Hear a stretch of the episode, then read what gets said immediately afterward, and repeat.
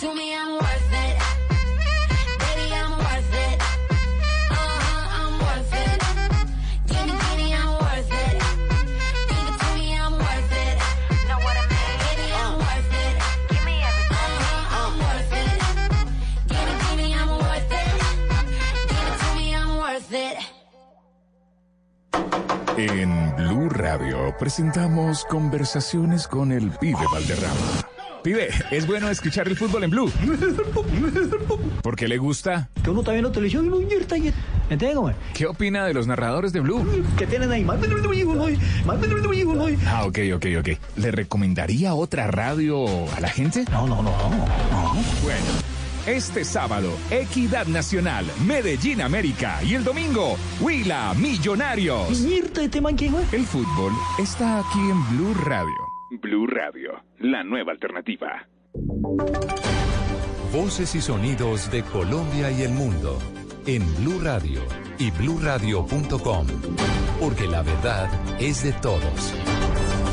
Dos de la tarde en punto en Blue Radio. Soy Joana Galvis y los acompaño en este nuevo resumen de noticias. Comenzamos en Perú porque hay nuevas noticias para el deporte colombiano. Daniel Felipe Martínez ganó la contrarreloj individual de los Juegos Panamericanos y le dio nuevamente un oro a Colombia. En Lima, Sebastián Vargas. Hola, buenas tardes. Medalla número 17 de oro para Colombia en las piernas y la bicicleta de Daniel Felipe Martínez de 23 años. Pertenece al First Education, equipo del World Tour y ha marcado un tiempo en la crono individual del ciclismo de ruta de Lima 2019, 44 minutos 22 segundos y nuevo oro para Colombia. Oímos al hombre nacido en Suacha, Cundinamarca. contento de, de poder volver a la competición y con una medalla de oro. La verdad fueron momentos muy duros después de, de la lesión. Veníamos preparando muy bien el tour y bueno, lastimosamente una caída eh, nos deja fuera del tour. Recuperando hasta ahora, digamos, todavía tengo una mano rota, pero nada, hay que seguir así porque queda casi mitad de temporada. Cuarto en esta competencia también terminó el colombiano Brandon Rivera. Colombia llega así a 17 oros, los mismos que Argentina, pero la delegación gaucha tiene más platas y por eso Colombia es sexta en la tabla de medallería. Desde Lima, los Juegos Panamericanos, Sebastián Vargas, Blue Radio. Y en otras noticias fue capturado en las últimas horas Wilmer Herrera, sobrino del extinto jefe del cartel de Cali, Elmer Pa- Pacho Herrera, quien está acusado de homicidio entre otros delitos. Los, de- los detalles con Fabrit Cruz. La captura de Wilmer Herrera, sobrino del extinto jefe del cartel de Cali, Elmer Pacho Herrera, se registró en las últimas horas en el barrio Ciudad Jardín, al suroccidente de esta capital, gracias a un trabajo conjunto entre hombres de la Dirección Especializada contra las Organizaciones Criminales de la ciudad de Cali y además integrantes de la Dijín, según confirmó una fuente a Blue Radio. El capturado tenía en su poder además un arma de fuego tipo pistola Olimpia calibre 22, dos proveedores, 44 cartuchos calibre 9 milímetros, dos de fusil, dos más de calibre 22 y seis celulares. Hay que señalar que alias W o Tommy, como le era conocido, tenía una orden de captura vigente por los delitos de concierto para delinquir, homicidio y lavado de activos. A esta hora avanza además el proceso de judicialización oficial de este capturado. Desde Cali, Fabrit Cruz, Blue Radio. Y es que justo sobre este tema, la preocupación para las autoridades es que la violencia política se está concentrando en el Valle del Cauca, donde ya se registran cuatro asesinatos y de hecho la misión de observación electoral había advertido extrañas inscripciones masivas de cédulas en varios municipios de ese departamento. Damián Landines.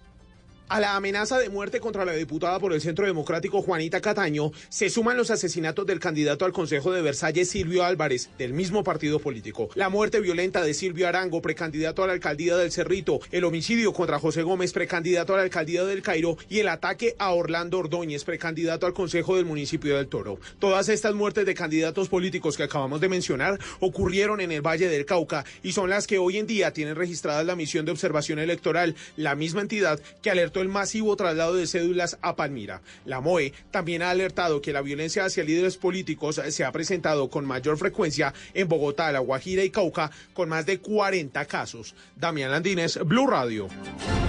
Y esta es una información importante para los contribuyentes. Usted podría ser uno de los 775 mil colombianos a quienes la DIAN le tiene ya lista una declaración sugerida de renta. Marcela Peña, ¿cómo es esto? En la página web de la DIAN usted podrá consultar una base de datos donde sabrá si hay una declaración de renta sugerida para usted. Esta declaración está disponible para 750 mil personas sobre quienes sospecha la DIAN podrían estar declarando por debajo de sus ingresos. Esta declaración está ya lista y lo único que le falta es la firma y llevarla al banco para presentarla. Recuerde que ya comenzaron los vencimientos del plazo para declarar renta para las personas naturales. Mañana jueves el plazo es para quienes tienen cédulas terminadas en 97 y 98. Gracias, Marcela.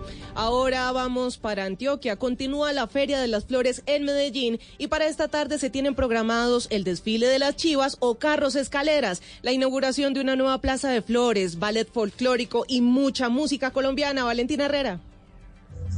Así es, continúan los eventos de la Feria de Flores y en estos momentos estamos acompañando el desfile de Chivas y Flores que partió de la estación Estadio del Metro y hasta ahora recorre las principales vías de la ciudad. Se trata de un recorrido en el que no solo se recuerda este medio de transporte, los buses de escalera, que es uno de los más importantes de las zonas rurales de Antioquia, sino también que se da valor a todas las pinturas y decoraciones que estos tienen. También en otros eventos, hoy a las 3 de la tarde se dará apertura oficial a la tercera Plaza de Flores, que estará ubicada en Ciudad del Río y recordemos es un espacio que reúne todas las muestras de la cultura antioqueña, gastronomía, música y trova.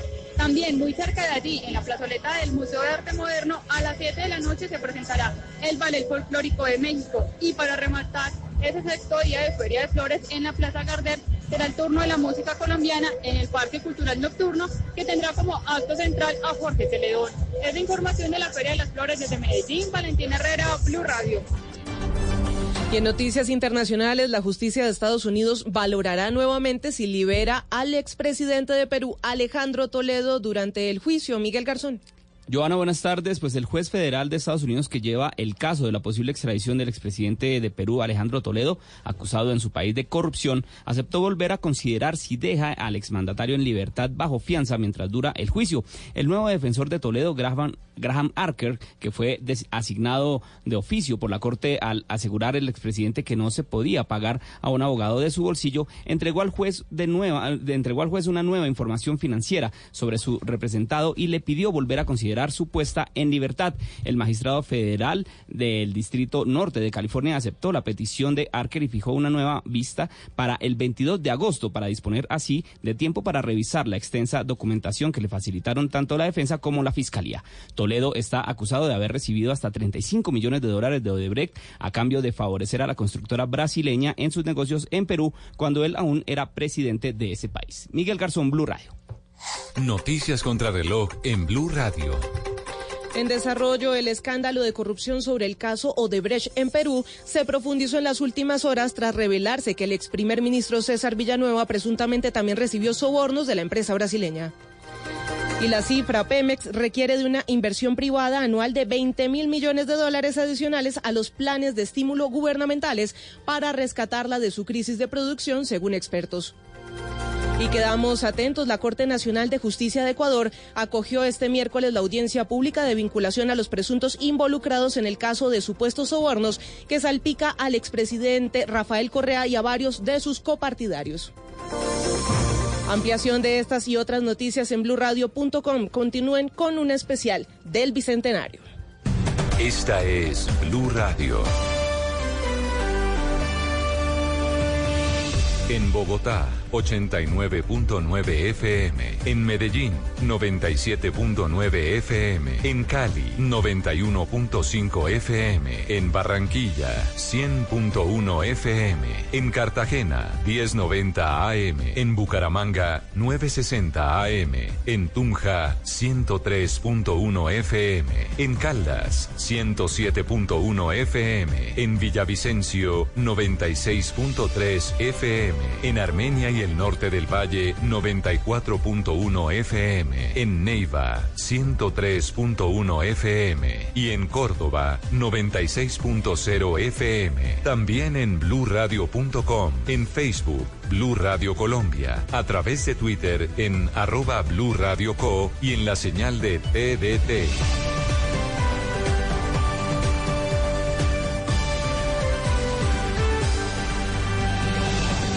Blue Radio, la nueva alternativa.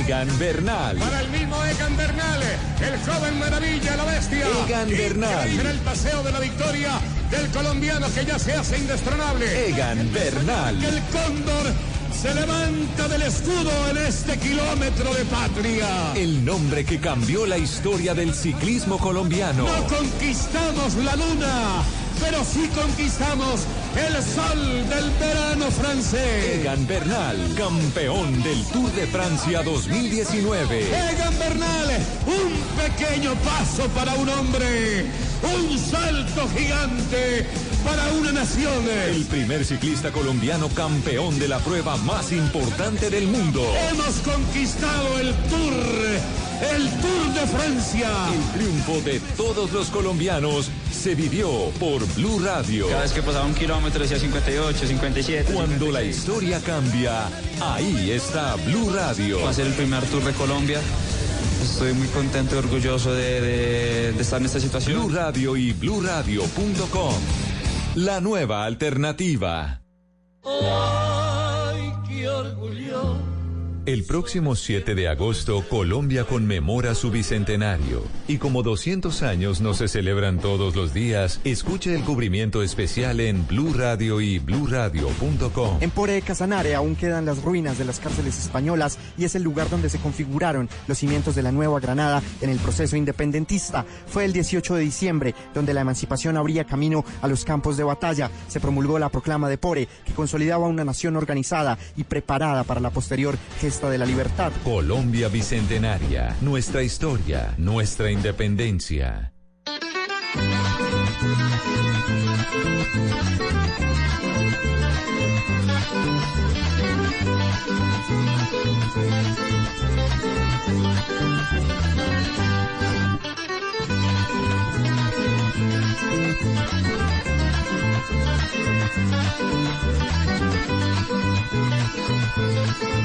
Dos de la tarde, 11 minutos. Hoy, 7 de agosto de 2019, se cumplen 200 años de la batalla de Boyacá. Estamos saludándolos aquí en Blue Radio, en directo desde la capital del país para toda Colombia y para el mundo en bluradio.com. Tenemos un mediodía soleado en esta zona del país y tenemos a partir de ese momento una transmisión especial para contarles qué ha pasado a lo largo de la historia, cómo se conmemora este bicentenario. Hay un evento importante que comienza a las 3 en el puente de Boyacá con la presencia de centenares de invitados encabezado por el presidente Iván Duque, pero es una oportunidad también para pensarnos como país. ¿Qué es ser colombianos? ¿Qué viene luego del bicentenario? ¿Cómo se celebró, por ejemplo, el primer eh, siglo después de la batalla de Boyacá? Interesante saber cómo hace 100 años se veía en retrospectiva lo que habían logrado, entre otros, Simón Bolívar y Francisco de Paula Santander. Antes de presentar a nuestros amigos invitados hoy aquí en la cabina de Blue Radio, voy al puente de Boyacá. Uriel Rodríguez, que no solo hizo la ruta libertadora, sino que hoy está en el escenario en el que se hará el homenaje principal. Nos cuenta qué pasa esta hora y qué viene, cómo se proyecta la jornada. Uriel, buenas tardes. Hola Ricardo, muy buenas tardes para usted, para todos los oyentes que están conectados a esta hora en Blue Radio en este especial de Colombia Bicentenaria, 200 años de la independencia, 200 años de la batalla de Boyacá. Estamos en el puente de Boyacá, justamente una temperatura de unos 14 grados centígrados, pero una sensación térmi- térmica mucho menor. Ya tenemos la ruana, la ruana puesta, el sombrero, los invitados están empezando a llegar, el ejército, las fuerzas militares ya tienen todo preparado, todos los uniformados están listos en este escenario histórico para Colombia, para no solamente para Colombia, sino para Bolivia, para Venezuela, para Ecuador, para Perú y para Panamá, también hay que decirlo, que son eh, países, naciones hermanas. Pero quiero aprovechar, Ricardo, antes de que se me vaya el maestro Eduardo Malagón Bravo en toda esta coordinación que está haciendo la presidencia de la República también. Y preguntarle a él justamente, él es uno de los más importantes escultores en este país, en muchos pueblos, en el territorio nacional encontramos las obras de él y él ha estado muy pendiente, muy presente en la mayoría de los escenarios donde se ha conmemorado los 200 años y preguntarle qué pasó aquí, cuál es esa historia, de forma breve, en este lugar. Maestro Eduardo Malagón, bravo, bienvenido a los micrófonos de Blue Radio, este especial Colombia Bicentenaria. Gracias a Blue Radio, pero lo más importante es que ustedes son un instrumento para, para mandar un mensaje a todos los colombianos, en el mejor sentido, porque ya los monumentos se hicieron en su momento. Ahora falta levantar monumentos de conciencia, de conocimiento de la historia, de valorar el sacrificio, el llanto, el dolor de nuestros soldados, el sufrimiento en la travesía por las gélidas cumbres de Pilba y Socotá. Eso es lo que tenemos que sentir hoy, no solamente esto es una fiesta protocolaria con un gran boato militar, un gran colorido, se van a cantar himnos de gloria y de victoria. Pero yo sí quiero que el, que el, que el ciudadano colombiano sienta, contemple, cierre los ojos y contemple allá en su infinito silencio ese dolor de nuestros soldados, e- ese sacrificio de, de nuestras mujeres hace 200 años. Y entonces levantemos monumentos de conciencia. Monumentos de conciencia es el mensaje de Ricardo y oyentes del maestro Eduardo Malagón Bravo, a quien le agradecemos por estar en los micrófonos de Blue Radio y prestarnos un poco de su tiempo. No, yo con mucho cariño, yo, yo soy el custodio de este sagrado lugar y hoy estoy exultante, hoy estoy absolutamente emocionado por ver la capacidad que tenemos de convocatoria. Boyacá y Tunja, pero especialmente Boyacá, por territorialidad y por jerarquía en la historia, tiene este poder de convocatoria de todas las instituciones para que realmente hoy haya una sola voz de veneración, de respeto y de admiración por nuestra historia, que fue la campaña libertadora de 1819, realizada en su totalidad en territorio del actual departamento de Boyacá. Muchas gracias, maestro. Ricardo, siga usted entonces en cabina, nosotros muy pendientes y aquí conectados permanentemente en esta transmisión especial de Colombia Bicentenaria. Ya vuelvo con usted, Uriel, para que nos dibuje el panorama de esta hora en el puente de Boyacá.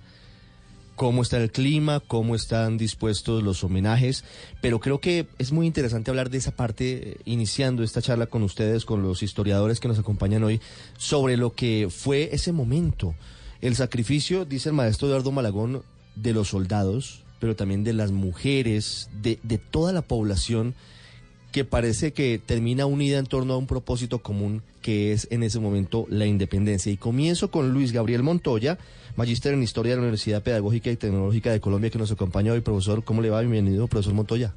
Bueno, muy bien. Buenas tardes y muchas gracias por esta invitación que me hacen para conmemorar y hablar un poco de este día histórico tan importante para nosotros los colombianos. Esa parte, ¿cómo, cómo la pinta la historia? El sacrificio no solamente de los nombres más importantes y visibles que tenemos en los libros de historia, Bolívar, Santander, eh, Sucre y, y- y los demás padres de la gesta libertadora, sino de- del pueblo, en últimas, que es el que termina dándoles el apoyo y el sustento a quienes logran en ese momento la independencia de nuestro país, de nuestra nación. Claro, es muy importante lo que dices porque es tratar de eh, reconocer, de darle voz a esos que tradicionalmente la historia no les ha dado voz. Y en, ese, eh, y en ese caso, cuando te refieres a la parte de las mujeres, de los indígenas, de los esclavos como tal que participaron en esta gesta libertadora, es cuando hablamos de una, una ini- inicial proyecto de nación donde participa, donde se intenta dar participación a toda la población colombiana. Entonces me parece súper importante destacar esa idea tan incluyente que das de, de, la, parte de toda la población colombiana y es muy importante resaltar como tal la, la parte de los héroes, eh, pues obviamente pues venimos de eh, esta historia del culto a los padres de la patria, pero es muy importante como tal reconocer esta gesta en la cual eh, las Juanas, que fueron estas mujeres tan importantes que cuidaban o que propendían por el bienestar de nuestros soldados, también participaron en esta gesta, los niños como tal. Hablamos del caso de Pedro Pascasio y toda esta cuestión que tenemos en torno a él. Pedro Pascasio Martínez. Ok, correcto. ¿No es sí, verdad? exacto, muy, muy acertado. Entonces, también todos esos personajes que ahorita la historia intenta rescatar para darles voz, para darles voz, es, es el reconocimiento a una, a, un- a una patria como tal que se gestó precisamente hace 200 años y es importante tener ese, ese inicio como tal del, del comienzo, como tal de nuestras naciones, que por lo Dos. general es con una batalla. Dos 19 minutos, con una batalla se inicia justamente todo esto y hace 200 años exactamente. Uriel Rodríguez está con la ministra de Cultura que ha sido la encargada de todo el montaje del homenaje de hoy que comenzará en cualquier momento en el puente de Boyacá, Uriel. Sí, señor, aquí está justamente la ministra Carmen Inés Vázquez. Ella, pues, es una de las artífices de esta conmemoración, de esta celebración. Ministra, bienvenida a Blue Radio. Estamos ya a puertas de justamente este, esta celebración, este homenaje que se le hace a Colombia. Bienvenida a Blue Radio. Bueno, un saludo muy especial para todos. No, ya, ya vamos a comenzar. Eh, ha sido de verdad eh, un resultado de un trabajo articulado de la vicepresidencia, del Ministerio de Cultura, eh, del Ministerio de Defensa, eh, y hoy va a ser un día muy, muy especial precisamente por, eh, eh, porque estamos conmemorando y recordando a nuestros héroes, nuestras heroínas, a nuestros, a todo el proceso de, de- de nuestra ruta, nuestra gesta libertadora. Bien, ministra, la escucha Ricardo Espina en la cabina de Blue Radio en Bogotá. Hola, Ricardo, un saludo muy especial. ¿Cómo le va, ministra? Bien, Ricardo, acá muy, muy contentos, emocionados de, de darle inicio a esta gran conmemoración. Bueno, ¿cómo está previsto el acto de hoy, que está por comenzar? Bueno, hoy tenemos una conmemoración muy especial. Tenemos, por supuesto, eh, eh, una, una conmemoración militar. Eh, hoy es el Día del Ejército Nacional, Ricardo, y, y, también tenemos, por supuesto, un acto cultural muy importante. Eh, vamos a tener la Sinfónica Nacional haciendo un ensamble con unos artistas maravillosos que representan todas las regiones del país. Tendremos también a la banda Baranoa interpretando música de nuestras regiones y también tenemos la presencia de los jóvenes, por supuesto. Tenemos a, a la Corbandas. Estos jóvenes inclusive acaban de llegar, eh, Ricardo, de República Dominicana, de ganarse un premio en un festival de bandas eh, y van a estar interpretando el himno nacional, el himno de Boyacá, pero también tenemos unos- un señor eh, eh, que ha hecho historia con el tiple y también tenemos la representación, por supuesto, de los llanos. Eh, va a ser una conmemoración de verdad muy especial. Luego de la situación y del acto en el puente de Boyacá, van a Tunja, porque esto continúa y esta noche hay otra parte de la celebración del Bicentenario en la capital del departamento de Boyacá. Así es, así es. Tendremos eh, en, el- en la Plaza de Bolívar, tendremos eh, también, eh, como culminando todo el, el- el día de hoy, eh, allá tendremos eh, también un, un evento cultural, estará Yuri Buenaventura con nosotros en la plaza, eh, también la, eh, la Sinfónica eh, Nacional y también tendremos eh, un, una- un mapping que va a mostrar, digamos, de alguna manera lo que fue la gesta libertadora. En fin, tenemos en la plaza un, ah, un crisol mágico. es una como una especie de- de obra de teatro que vamos a tener en la plaza para que todos los boyacenses y Colombia entera lo pueda mirar. Ministra, me parece que el mensaje cultural es muy importante uniendo a todas las regiones de este país. Y usted eh, seguramente también se habrá enterado, entre otras cosas, de la polémica que se ha presentado porque desde la costa caribe están diciendo que se sienten un poquito relegados de este homenaje y por eso es tan importante que, por ejemplo, la banda de Baranoa se haga presente en el puente de Boyacá, porque es eh, un mensaje de unidad, de nación y no de una región en particular. Así es, así es. No, y además yo quisiera recordar las palabras del señor presidente el 7 de agosto, el día de su posesión, del llamado que hizo a que todos los colombianos nos sintamos más colombianos que nunca y que todos nos unamos en torno a la conmemoración. Esa conmemoración no solamente eh, se va a hacer en el 2019, el anuncio es que vamos hasta 2022, precisamente eh, recordando y reconociendo eh, hechos, procesos y personajes que hicieron parte de toda nuestra ruta libertadora. Así que para la costa caribe estarán presentes eh, también, por supuesto, en esa conmemoración. Ministra, una pregunta final porque sé que está terminando de, de preparar detalles que faltan muy poquitos, pero ya todo listo para que llegue el presidente Iván Duque sobre las 3 de la tarde.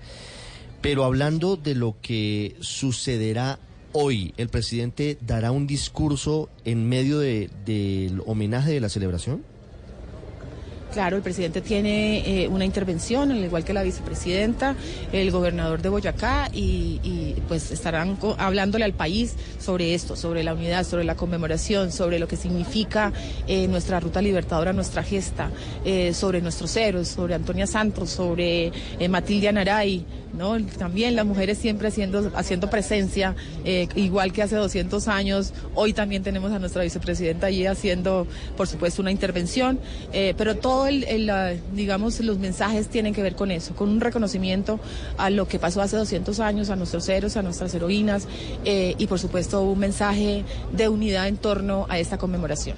Ministra, muchas gracias. A ti, Ricardo. Muchos éxitos en el Un saludo muy especiales. Dos veinticuatro Gracias, minutos desde el puente de Boyacá, la ministra de Cultura, Carmen Vázquez. Don Pedro Viveros, que es eh, compañero nuestro aquí permanentemente en Voz Populi, en el canal Caracol, analista, estudioso de la historia. Pedro, buenas tardes. Eh, hay una parte de lo que dice la ministra que también es eh, importante recordarla hoy, es que hoy es el Día del Ejército Nacional, ¿no? Se crea el Ejército colombiano un- eh, justamente por cuenta de la batalla de Boyacá. Es que, mire Ricardo, solamente, bueno, primero buenas tardes y muchas gracias por la invitación al especial. Yo creo que esto tiene varios procesos que hay que contarlos.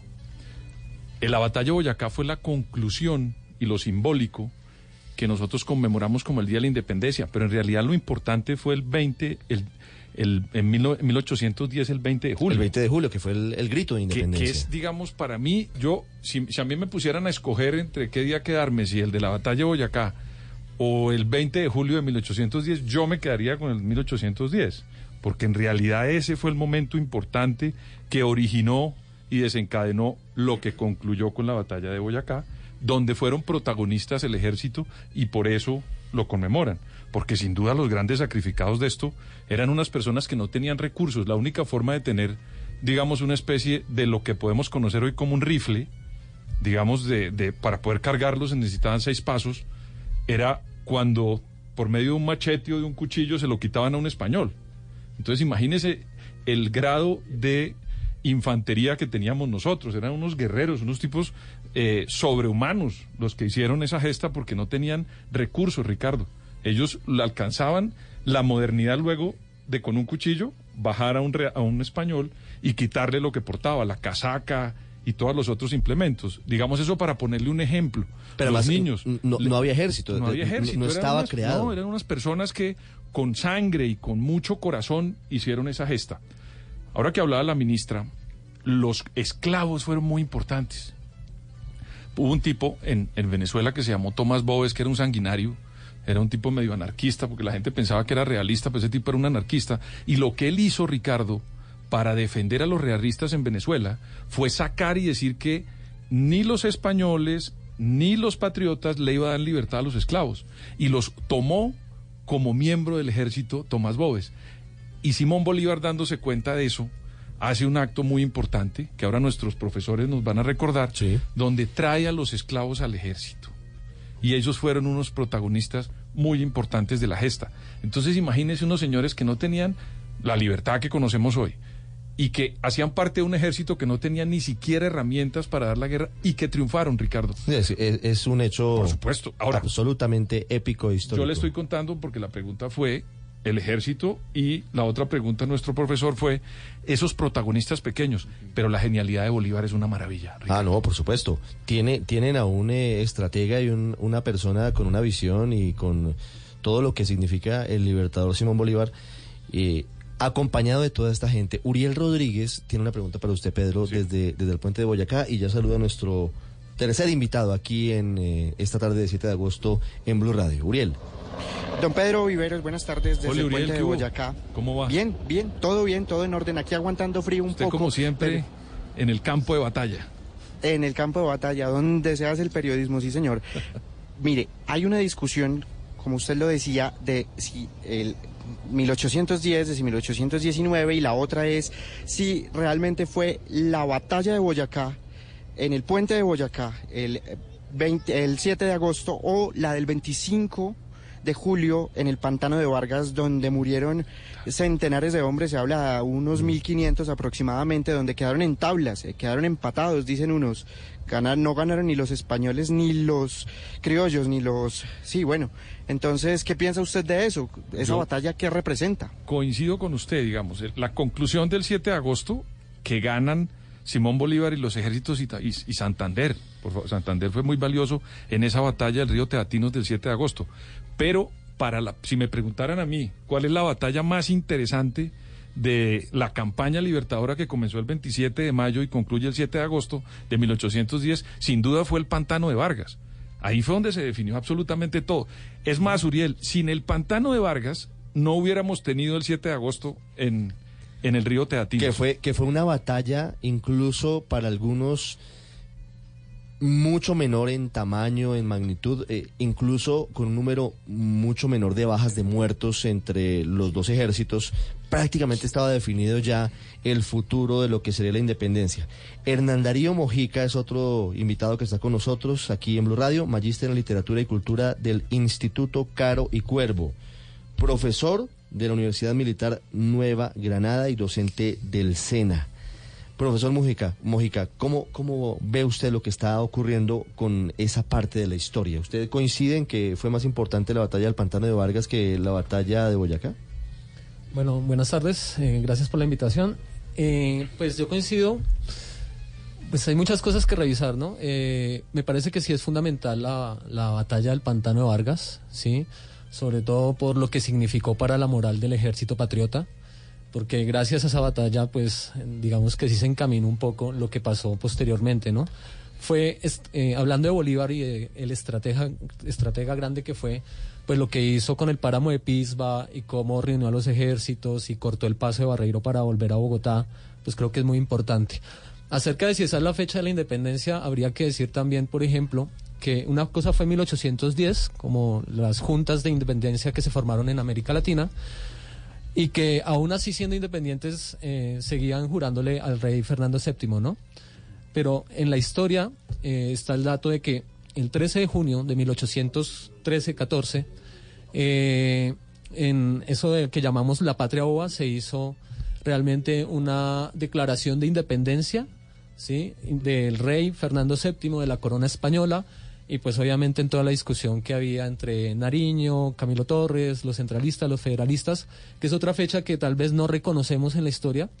Eh, la batalla de Boyacá evidentemente es un suceso muy, muy importante, muy interesante. Por lo que Marca un hito en, toda, en todo caso. Sí, claro, claro que sí. Sí, eso, eso es un Y punto la batalla importante. del pantano también. ¿Cuándo llega Simón Bolívar a Bogotá? Llega el 10 de agosto a las 5 de la tarde de 1819, porque él tenía mucha angustia por llegar, e incluso la celebración de él fue bastante corta. Lo que quería era llegar a Santa Fe de Bogotá porque tenía que comenzar a consolidar el desorden que había en este país. Entonces, el, afán de Simón Bolívar era llegar a Bogotá para comenzar a constituir su república. Acuérdense que él estaba pensando era en su sueño de la Gran Colombia. Claro, ¿no? claro. Él no estaba pensando solo en la República de Colombia, sino en la Gran Colombia.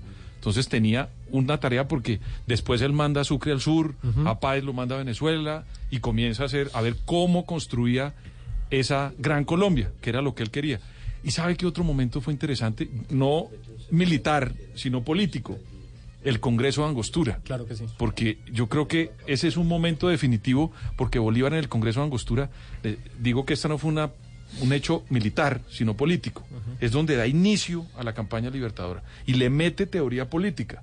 Ese discurso que él hace en el Congreso de Angostura de las Actas es una maravilla porque comienza a organizar administrativamente a los ejércitos, a ver cómo le pagaba a los soldados y a ver de qué manera iba a constituir este, este, esto que hoy conocemos como Colombia. Pero el sueño de Bolívar era llegar a Santa Fe de Bogotá y comenzar a organizar la Gran Colombia. No sé quién de ustedes me quiere hablar sobre Francisco Miranda, por ejemplo, en la campaña libertadora. Vale, de pronto. Hace la mano. Sí, claro, toca. Profe Montoya. Muy bien. Cada uno tiene que hablar Profe Montoya. Está muy bien. claro que sí. De eso se trata. Es muy llamativo. Francisco Miranda, quizás, eh, eh, si me permiten aquí también mis compañeros, es... Es que lo traigo a colación porque estoy siguiendo lo que me, cu- me cuenta Pedro e indudablemente me, me lleva a los orígenes de lo que significa eh, el pensamiento político de Simón Bolívar. Claro, La- claro. eh, eh, eh, un poco la estructura política de Bolívar. Exacto, es, es quizás el hombre detrás de la ideología de Bolívar como tal, el que va a influir en Bolívar para todo lo que va a ser la Gran Colombia.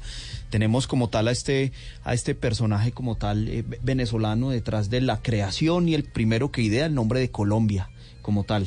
El nombre de Colombia, cuando se habla con los estudiantes, es un nombre creado para la para el continente libre, es decir, no es simplemente el territorio que hoy conocemos como el Estado colombiano, sino que es todo lo que tiene que ver con el ideario de continente colombiano. Entonces, quizás la importancia que se deriva de él, porque detrás de él está el- la parte, la idea de los colores de la bandera, que es muy importante también hablar cómo surge de él como, eh, como tal ese ideario también inicial de, del amarillo, el azul y el rojo, y también esa parte de, de lo, lo que significa bellamente la palabra Colombia, que es hija o tierra de Colón. Pero fíjese que me, me- me llama la atención algo adicional frente a todo esto. Vamos uniendo ideas y, y vamos eh, haciendo una charla. Sí.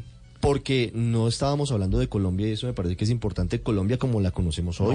No, no, no, no, no. Estábamos hablando de, de, de Había una otra idea. mucho más amplia. Claro, claro, territorialmente amplísima. Que entre otras cosas hoy en día le dan la razón a Bolívar. Deberíamos ser estar todos unidos, digamos. No, pues claro, por eso, por supuesto, ¿no? Sí, claro. De alguna Sí, manera, sí. y, y Venezuela y Colombia eran lo Eso- mismo. Eso que apuntabas hermanos. ahorita de la organización administrativa que piensa Bolívar en el Congreso de Angostura, pues Venezuela era una capitanía, estaba el Reino de Nueva Granada que después pasa a ser Cundinamarca y Quito, que pues también, o sea, en términos de extensión de lo que significaba idear, digamos algo como lo que significó en su momento la Gran Colombia, que se ratificó en 1821 en el Congreso de Cúcuta, ¿sí?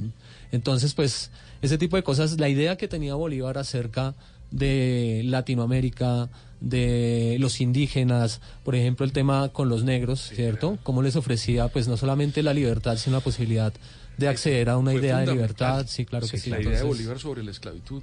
Era, y era una, venía era precisamente de sus conocimientos con Miranda, Claro. de lo que había vivido en Europa. Sí. Y una persona muy interesante fue su, su maestro, eh, Rodríguez, el profesor. Simón Sí, Rodríguez. Es, Simón que, Rodríguez, es que Bolívar encarna, Ricardo, y profesores unas cosas muy, muy- unas cosas singulares, porque a Bolívar lo educó un señor que veía la educación de otra forma. Bolívar no fue un tipo juicioso en el, estudiando, era un personaje que se escapaba de los colegios y de los profesores que le ponían. Y encontró en Simón Rodríguez una persona que catalizó esa rebeldía intelectual de Bolívar y lo llevó a conocer una parte diferente del formalismo de la época. Por eso Bolívar es tan cercano a los indígenas y a los negros, si no es por Simón Rodríguez, que lo enseñó a ver otras cosas. Yo solamente quería hacer un paréntesis de Miranda. Miranda llegó acá ya viejo. Miranda no llegó como el tipo que porque Miranda Claro. estuvo en unas batallas muy fuertes en ¿Sabe, por Europa, ejemplo, que me acuerdo me- llegó encarcelado. Mire, Claro, claro. había hasta hace muy pocos meses o años un mural en la avenida Casanova en Caracas que pintaba a Miranda con el pelo largo, pero completamente encanecido. Claro, Era un que- hombre ya sí, mayor. Es que cuando llega, Ricardo, acá y viene con la intención de hacer lo que hicieron, Sí. pero que fracasaron Sí. en los primeros intentos, llega muy viejo. Y llega viejo y también resabiado. Entonces, a- a- se la pasaba hablando de cosas de Europa y de la masonería fue- y de teorías. Y la gente en realidad lo que quería era acción y Bolívar era un tipo muy, muy impetuoso. Al final terminan separándose de una manera muy fuerte. Pero yo, para no alargarme en la historia, creo que eh, San eh, la, la- la desgracia de Miranda fue que llegó ya muy resabiado a tomar la, la bandera de la revolución, la verdad. es. Resabiado, pero eso es Mójica. Eh, no, lo que pues hablando de Miranda, me parece que es alguien que bebe de todas las revoluciones del mundo, ¿no? En su momento, en pleno siglo XIX, pues estuvo en la revolución norteamericana, en la francesa, estuvo en Rusia, conoció a Catalina la Grande, o sea, vio toda la ilustración. La conoció Las cortes muy bien. Muy bien, la Sí, conoció, sí. exacto. Sí, ah, sí. ¿fueron así de cercanos? Sí, Sí, sí, sí, ¿cómo sí, sí, sí. Es que él era una persona, si usted ve las imágenes y los retratos de Miranda, era un hombre con una estampa Sí, eh, sí, sí. muy, digamos, eh, accesible un hombre a apuesto. los encantos Dígalo. de las mujeres. Era, era un tipo, Pues, un tipo pinta. Sí, sí, Era sí, un tipo pinta. Un tipo bastante y muy inteligente. Bueno, por eso. Y un dandy, un tipo que se vestía muy Sí, bien. sí, sí. Entonces, 2.37 minutos. Ay, qué orgullo Colombia Bicentenaria, nuestra historia, nuestra independencia, porque 200 años no se celebran todos los días. Cubrimiento completo en Blue Radio y bluradio.com. Sé que cabalgarás sobre un valle de rosas, buscando el cielo en el que has creído, en el viento buscando la risa perdida, siguiendo la luz de las estrellas.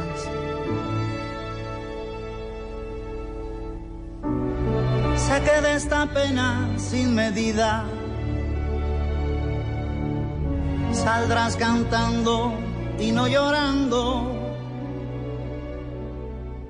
secando lágrimas de alegría, secando lágrimas de alegría. Con una explosión de amor eterno, con una flor en vez de heridas. Siempre queda bien el maestro Yuri Buenaventura. Esta canción no tiene seguramente alguna otra, un mejor motivo para el día de hoy. Mi Patria, con la Orquesta Sinfónica Nacional del álbum Manigua. Me dicen que el concierto de esta noche del maestro Yuri Buenaventura. No, me imagino lo que en va a ser. Tunja va a ser épico. Con concierto por homenaje al bicentenario Además, de porque Colombia. Yuri le mete mucho histrionismo y Sí, mucho amor a esas canciones. Y hoy es el bicentenario, me imagino Pues, que va a ser desbordante. Va a ser espectacular. El maestro Yuri Buenaventura nos acompaña a esta hora y está con Uriel Rodríguez. Maestro, gracias por estar con nosotros. Muchas gracias. Es un gran honor es- estar en los micrófonos de Blue Radio y hablarle a nuestros compatriotas. Gracias. Justamente habla usted en su canción, Mi Patria, sobre la riqueza de Colombia y el amor que se tiene para esta gran nación, para esta nación nueva de hace 200 años, que realmente, realmente es poco tiempo. Sí, eh, realmente le exigimos mucho a la patria. Es una república que tiene dos siglos. Es una niña. Ella está muy niña todavía y hay que educarla, hay que alimentarla, hay que verla crecer como una mujer, hay que cuidarla, protegerla. Es muy emocionante para mí como ciudadano, 79.417.588, ciudadano de la República de Colombia. Es muy importante para mí este día, representando, digamos, al Pacífico, a Buenaventura, haciendo presencia en esa celebración. Una celebración de libertad, maestro Yuri, y realmente somos libres 200 años después, ¿nos podemos considerar llamar libres? Creo que la humanidad tiene eh, unos caminos que recorrer. No es solamente Colombia, ni es solamente nuestra patria. La humanidad misma, los derechos del hombre tienen que eh, protegerse en todo el planeta. Eh, no podemos sacar eh, nuestra realidad del contexto global. Y es un proceso y nuestra nación se dibuja como una nación con unos cambios y eh, tenemos que trabajar. La libertad, no, lo, que, lo que los boyacenses sellaron aquí hace dos siglos, no es algo que ellos sellaron que no hay que cuidar. Nosotros, sus, sus nietos, sus bisnietos, sus tataranietos, tenemos que seguir cuidándolo. Ellos murieron por eso y tenemos que ser dignos, honestos, para, para proteger ese legado de ellos. También es el Día del Ejército Nacional y sé que hay un gran cariño, un gran aprecio por la institución, por las fuerzas militares de Colombia. Soldados llaneros, soldados, soldados araucanos, venezolanos, boyacenses se unieron hace 200 años acá. Esa representación del cariño hacia las fuerzas militares, maestro. Sí, yo soy reservista, yo soy cuarto contingente de 1984. Tengo un gran amor por el Ejército Nacional y por todas las Fuerzas Armadas, porque eh, está evolucionando, nuestras Fuerzas Armadas están evolucionando en derechos eh, de, de humanos. Es, es, un proceso y, y, es un día grande, es un día majestuoso, un día solemne y así debe, debe, debe tenerse. Han, eh, han habido errores, hay cosas buenas. Creo que es un día para mirar las cosas buenas y seguir. Todo listo para conmemorar entonces ya los 200 años de la batalla de Boyacá, aquí en este departamento rico en historia. Maestro Yuri Buenaventura, mil gracias por atendernos en Blue Radio. Gracias a ustedes. Con una flor en vez de heridas, Cuando escuchen tu Bueno, canto, William Bedoya me dice por Twitter que Francisco Miranda es el único latino cuyo nombre está en el Arco Es del correcto. Triunfo de París. Claro, pues, Que hizo parte, fue, fue esencial. No fue un, digamos que no fue un soldado Sí, en esa revolución un de soldado paz. más. fue No- un no fue un extra en No, la no, no, señor, Revolución fue Francesa. protagonista. Pero en esa época estaba, yo insisto, muy joven, vital, y cuando llega acá ya no está tan... ¿Cuál es su palabra, resabiado? Sí, yo, yo, yo creo que yo resabiado. No, lo que no quiere decir que no enseñaba cosas, pero ya aquí había una gente que quería tener más acción que... Profesor, incluso si recordamos, eh, es, es muy importante hacer alusión a cómo, mira- eh, a cómo nos enseñaron sobre estos personajes en la, en la historia de Colombia, en, lo- en los textos de historia. Y la imagen que yo recuerdo de Francisco Miranda fue precisamente en sus últimos años en la cárcel. No, no sé si recordamos él acostado en una cama tras unas rejas, pintado, claro. Sí, que es muy importante hablar también de la manera en que iconográficamente nos hablaron de nuestros héroes y él de todos, de todos estos personajes de esa época, él siempre apareció como tal en la cama Profe, y en la ¿sabe cárcel. ¿Quién fue la persona que le recomendó a Bolívar hacerse su primer retrato? Francisco de Miranda en Londres. imagínese, El primer profesor. retrato que hay de Simón Bolívar se lo recomienda Francisco Fra- Miranda. su propio que se lo haga. y era ¿ah? muy joven Bolívar, por supuesto. Claro, maestro, sí. 2.44 minutos. Voy a Medellín con una parada militar que lideró la séptima división del ejército. Se conmemora hoy el bicentenario de la batalla de Boyacá. Hubo condecoraciones a varios oficiales y funcionarios. El Día del Ejército es hoy también. Valentina. Con una parada militar que tuvo lugar en la plazoleta de la Alpujarra en Medellín, la séptima división del ejército que opera en Antioquia, Chocó y Córdoba se unió a la conmemoración del bicentenario de la batalla de Boyacá y la creación de las fuerzas militares. Para el general Juan Carlos Ramírez, el comandante de esta división, esto recuerda el paso que dio Colombia para convertirse en una nación. Con la batalla de Boyacá se inicia Colombia como una nación, como un pueblo que busca cada día desarrollarse. Y de la mano de ese desarrollo siempre han estado los soldados en estos 200 años. Durante el evento en Medellín se le rindió homenaje a los soldados caídos y se otorgaron condecoraciones a oficiales y funcionarios de las fuerzas militares en reconocimiento a su labor, mientras que en el acto central en Boyacá será condecorado el batallón de infantería número 10 Atanasio Girardot, que es de Antioquia y es el más antiguo del país con 206 años de existencia. En Medellín, Valentina Herrera, Blue Radio. esperanza recorriendo las esquinas, le dará a mi pueblo vida. ¿Qué tan fiel es la historia que hemos aprendido de niños? La aprendemos durante toda la vida y seguramente si crecemos y nos gusta la historia, pues buscamos libros de historia y compramos libros de historia, como el que tiene en sus manos allá el profe Montoya, ¿no? Profesor Melo.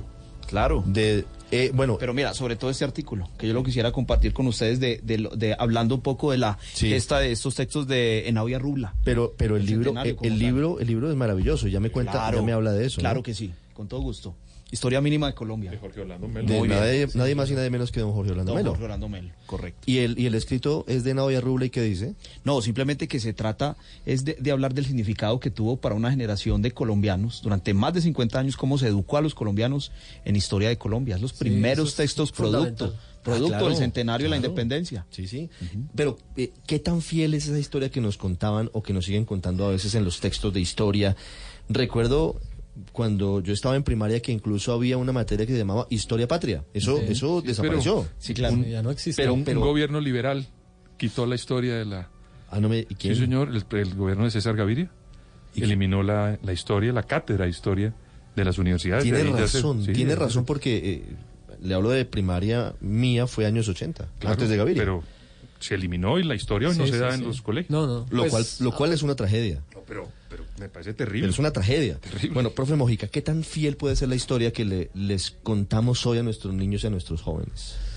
Pues digamos que yo veo que más allá de la fidel- fidelidad de la historia está cómo se enseña la historia, cómo la divulgamos, porque pues a veces nos quedamos en el dato, ¿no? Y en la anécdota como de Bolívar, Santander, pero digamos que recogiendo lo que hemos hablado en este momento, por ejemplo, el papel de las mujeres, ¿no? Contar la historia también. Entonces la fidelidad pues se pierde desde el principio cuando solamente nombramos como a esos héroes y sus grandes gestas. Eh, a mí me pasa algo como profesor y es cuál es el interés de los jóvenes por la historia, ¿cierto? Porque pues no tienen esos relatos. Yo hay una materia que se llama Historia de Colombia. ¿A los jóvenes les interesa la historia? Exacto, allá voy. ¿Sí les interesa? No les interesa. Entonces, pues eso creo que viene... Terrible. Terrible, claro. Es, Terrible. es muy trágico. Pero eso es una tragedia. Pero, Claro que sí. Profe, mire, esto, mire, mire lo que hace la historia. Acuérdese que aquí hubo unas señoras de clase muy alta que apo- apoyaron la caída de Rojas Pinilla en 1957. Se llamaban las Policarpas. En honor a Sí, Policarpas, a Policarpas a la Barrieta. Barrieta, claro. Pero en esa época enseñaban historia. Entonces, digamos, ellas copiaban esa rebeldía entre... Eran unas señoras muy... ¿Quiénes eran las. Policarpas? Pues eran ¿Las por señoras ejemplo, Calderón? las- sí, las señoras Claro, Calderón y señoras claro. muy importantes en, en Bogotá ayudaron al derrocamiento del Gustavo Rojas Pinilla y se denominaban las Policarpas. Eso no era en honor, no, No, no, se lo inventaron de la noche a la mañana. Porque habían conocido la historia, conocido habían leído la historia. a la. Claro, 248, estamos en vivo aquí en Blue Radio 7 de agosto. Pero termíneme su historia, profe. Eh, Termíneme el, el cuento de cómo es que a los jóvenes no les interesa. Yo, yo le terminé un poco, el- pero deme, deme el, digamos, ¿cuál es su sensación cuando usted va a la cátedra o va al salón de clase? Pues mire, yo tengo una materia eh, lectiva en la Universidad Militar que se llama Historia de Colombia, ¿sí? La primera pregunta que le hace uno a un estudiante es ¿por qué le interesa la historia de Colombia? Y la respuesta es me cuadra el horario. Entonces, ahí uno ya queda como...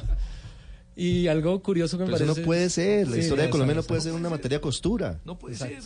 De hecho, había un debate muy reciente eh, en cuanto a volver a exigir que se enseñe historia en el área de ciencias sociales en los colegios distritales, porque recibimos generaciones de 10 años de educación que tienen un desconocimiento total. Si tú le preguntas quién fue Bolívar, quién fue Santander, o si uno sale a la calle con un micrófono y pregunta qué se celebra hoy 20 de julio, la batalla de Boyacá, le dicen a uno. ¿Qué se celebra el día de la batalla de Boyacá? Sí, y salen muchas cosas. Pues creo que enseñar historia es importante. Yo quiero rescatar una frase que leí en el tiempo eh, a propósito de, del bicentenario, ¿no? Eh, el presidente Duque dice como que esperamos que los colombianos recuerden, ¿cierto? Y como la importancia de la historia.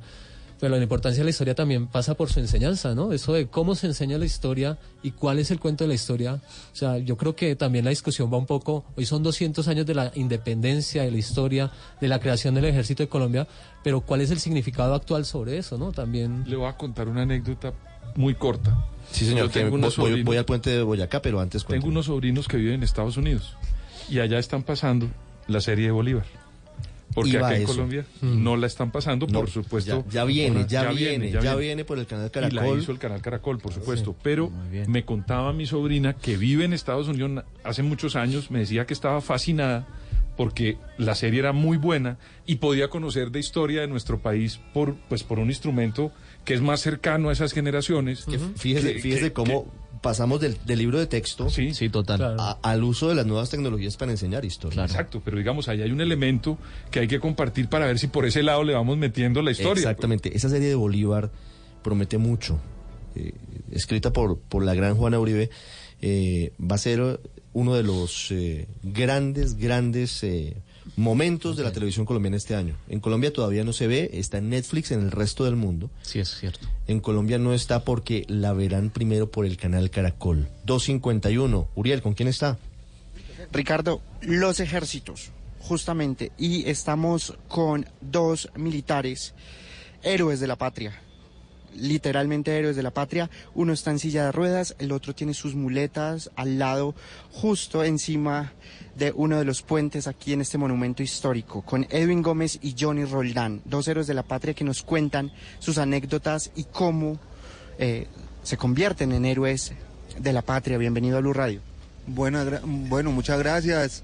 Eh, la forma en que nos convertimos en héroes fue gracias a Dios, que nos permitió amarrarnos las botas, eh, poner el corazón, la vida, porque eso, cuando uno porta el uniforme, es con amor, con lealtad, con sacrificio.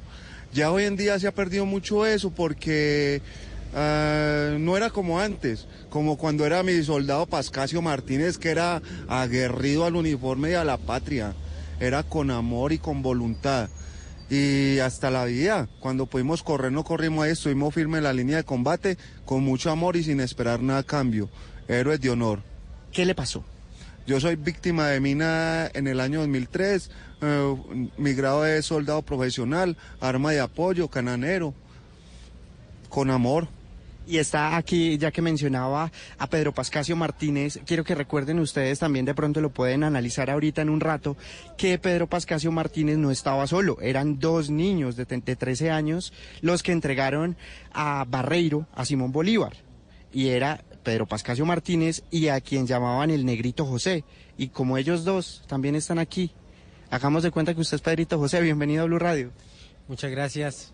Eh, pues aquí estamos conmemorando los 200 años del bicentenario aquí de las de la batalla de Boyacá y no pues pues qué pues aquí contentos feliz ¿Qué le falta? ¿Qué le falta al Ejército Nacional para que también los tenga más en cuenta ustedes, a, Colombia, para que los visibilice?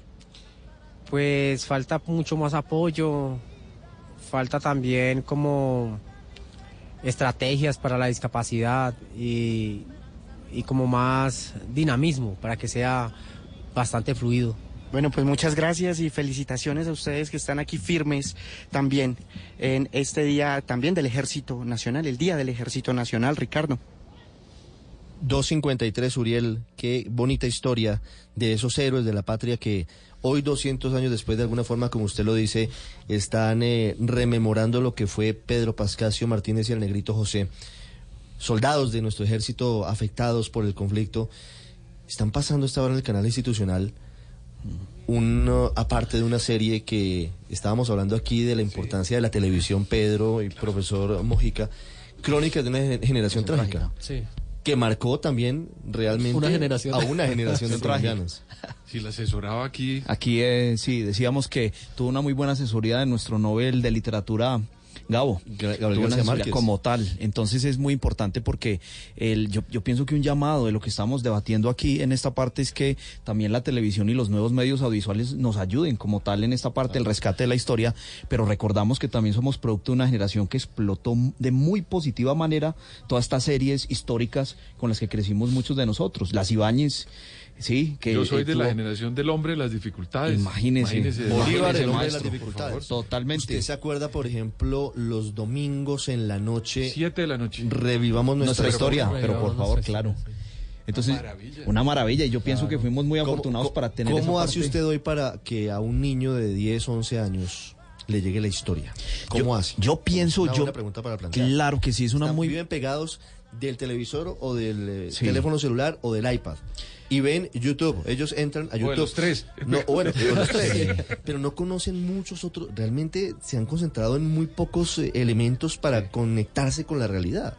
Mira, yo pienso que hay- es, es una pregunta muy buena y yo difiero un poco de la parte en que al estudiante no le, no es que no le guste la historia, lo que pasa es que quizás es una de las áreas de más difícil, eh, eh, es decir, de, de como ma- más, reto para hacerle llegar al estudiante, de hacer eh, que ellos se enamoren como tal.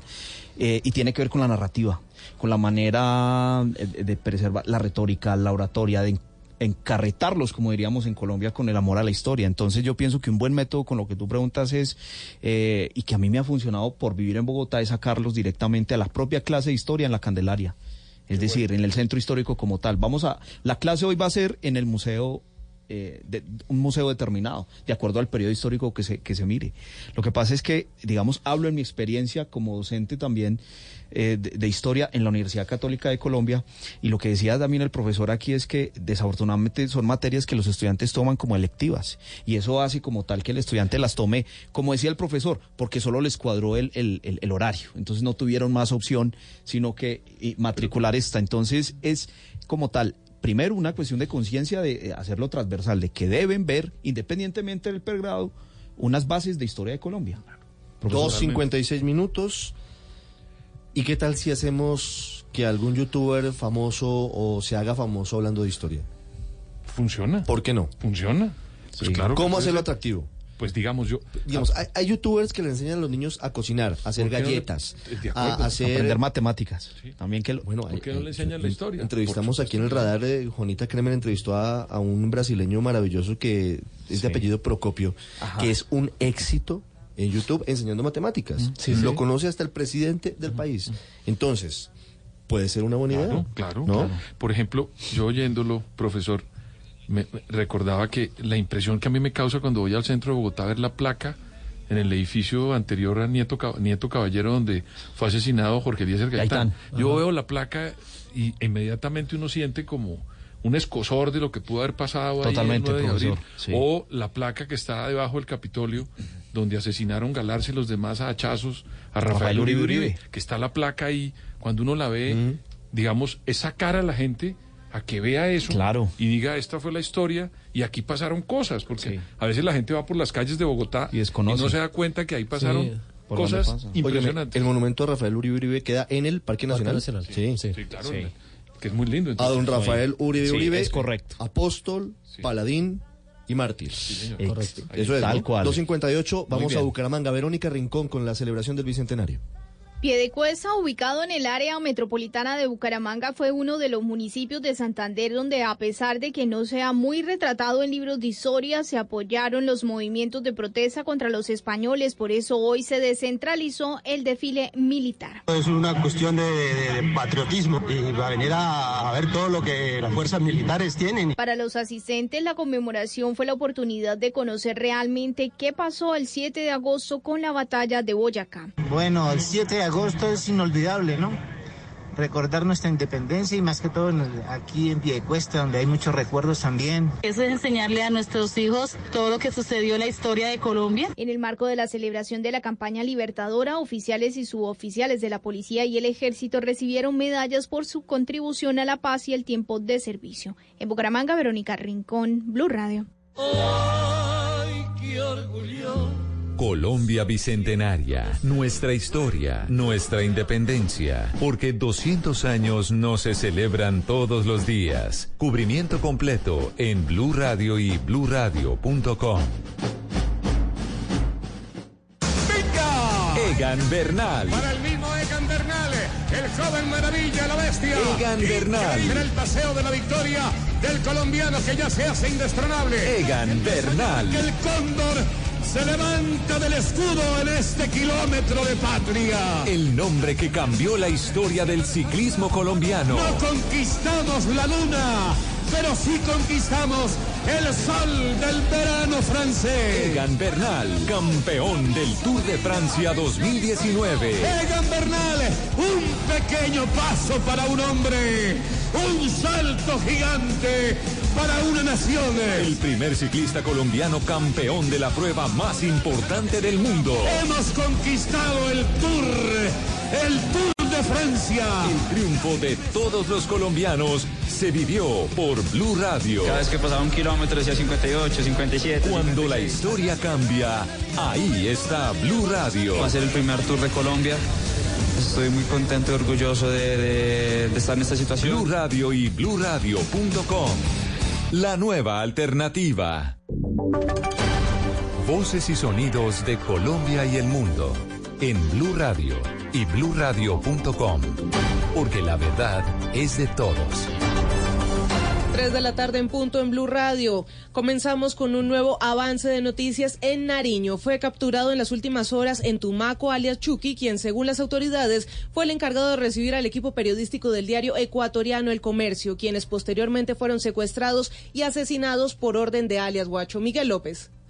Hasta la vereda Palo Seco, jurisdicción del municipio de Tumaco, en Nariño, llegaron unidades de la Fuerza de Tarea Conjunta del Culeta Armada Nacional y funcionarios de la Fiscalía General de la Nación para capturar a Jason Cortés, o más conocido en el ámbito delincuencial con el alias de Chucky, quien según la Fuerza Pública era el cabecilla de la cuadrilla Palo Seco, otro de los brazos armados de la columna Oliver Sinisterra, hoy al mando de alias El Gringo, sucesor de Guacho abatido en diciembre del año pasado. Según información suministrada a Blue Radio, Jason Cortés hizo parte del anillo de seguridad de Guacho, asimismo habría sido el que personalmente recibió al equipo periodístico del diario ecuatoriano El Comercio, quienes fueron secuestrados y posteriormente asesinados por orden de Guacho en un lugar conocido como La Ensenada, frontera con el Ecuador. De igual forma, Chucky habría participado en el homicidio de Óscar Efrén Villasís Gómez y su esposa Cativanesa Velasco Penargote, pareja de comerciantes ecuatorianos, secuestrados y asesinados cuando se desplazaban por la provincia de Esmeralda. Cortés registra orden de captura por los delitos de concierto para delinquir, homicidio y secuestro, emitida por el Juzgado Tercero Penal Municipal de Tumaco. Desde San Juan de Pasto soy Miguel López Díaz, Blue Radio.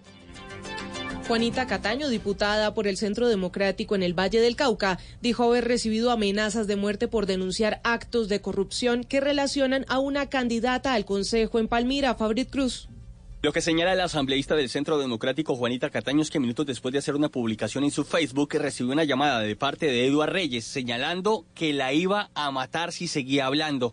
De un número celular que presuntamente es de propiedad del señor Eduard Reyes amenazándome de muerte y que me iba a pelar si me seguía metiendo con su esposa. Lo que denunció la diputada Cataño es que la esposa de Reyes, actual candidata al Consejo en Palmira, Luz Mabel Pinzón Arena por el partido AICO, fue beneficiaria de un contrato a dedo por parte de la gobernadora Dilian Francisca Toro para administrar la alimentación del PAE en 2016. Según la denunciante, cientos de niños de Cerrito y Zarzal terminaron intoxicados por cuenta del operador de dicho contrato. El caso ya fue denunciado ante la Fiscalía General de la Nación. Desde el Valle, Fabrit Cruz, Blue Radio. Como parte del balance de este primer año del gobierno de Iván Duque, el ministro del Medio Ambiente, Ricardo Lozano, informó que la cartera ha ejecutado el 64% de su presupuesto en lo corrido de 2019. Indicó también que como meta se han fijado para este nuevo periodo la restauración de más de 300 mil hectáreas de tierra y la siembra de 180 árboles nativos. Andrea Peñalosa.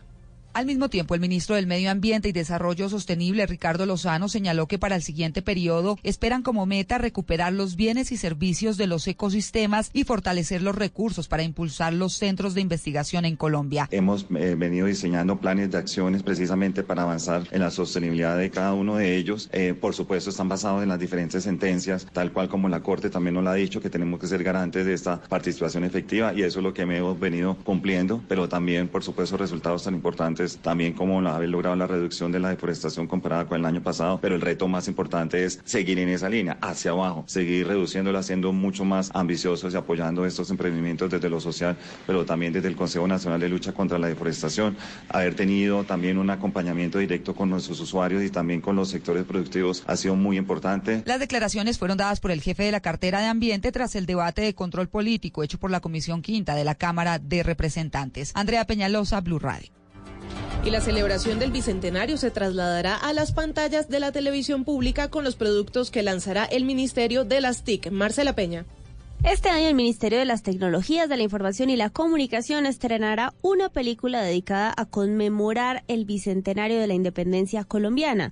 La trama de la película estará centrada en una de las heroínas de la independencia que se disfrazó de hombre para participar en las batallas del Ejército Libertador. La producción se está haciendo en asocio con los canales públicos regionales y estará al aire en el último trimestre del año. Por esa misma época y también en asocio con los diferentes canales regionales se va a estrenar una serie de ocho capítulos dedicada a resaltar la identidad de cada una de las regiones del país en el marco de los 200 años de la independencia de Colombia. Para completar los productos conmemorativos, el Mintic ya tiene lista la estampilla que conmemora los 200 años de la batalla de Boyacá y usted ya puede conseguirla en los servicios postales nacionales. Marcela Peña, Blue Radio. En noticias internacionales, el presidente Donald Trump visitó hoy a los heridos en el tiroteo ocurrido en Ohio y se traslada a esta hora a El Paso, Texas, escenario de otra de las masacres registradas durante el pasado fin de semana. Precisamente desde allí, en pocos minutos saldrán los restos mortales de una ciudadana mexicana rumbo a su ciudad de origen. El informe desde El Paso con Reinaldo Lara, periodista de la cadena aliada Azteca Noticias. Estamos en la ciudad del Paso, Texas, y estamos afuera de una funeraria de una familia mexicana que desde el momento que se dio el tiroteo en el supermercado pusieron a las órdenes de las víctimas sus servicios y precisamente de aquí, en unos cuantos minutos, saldrá el primer cuerpo de un mexicano. Es el que va a cruzar a Ciudad Juárez. Es una mujer que estará en una funeraria también ya del otro lado de la frontera donde le esperan muchas personas. Son cuatro los cuerpos que llegaron a estas funerarias. Nos comentaban que ya tienen dos permisos para cruzar hasta nuestro país, pero hoy sale el primer cuerpo de aquí, de una funeraria que se encuentra al oeste de la ciudad del Paso, Texas, y que es de una familia mexicana.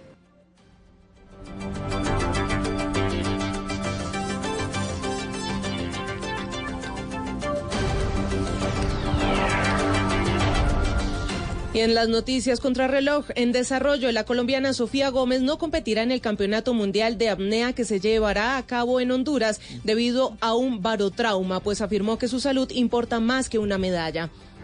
Y en la cifra, la ONU denunció que Corea del Norte robó 2 mil millones de dólares de bancos para construir armas de destrucción masiva.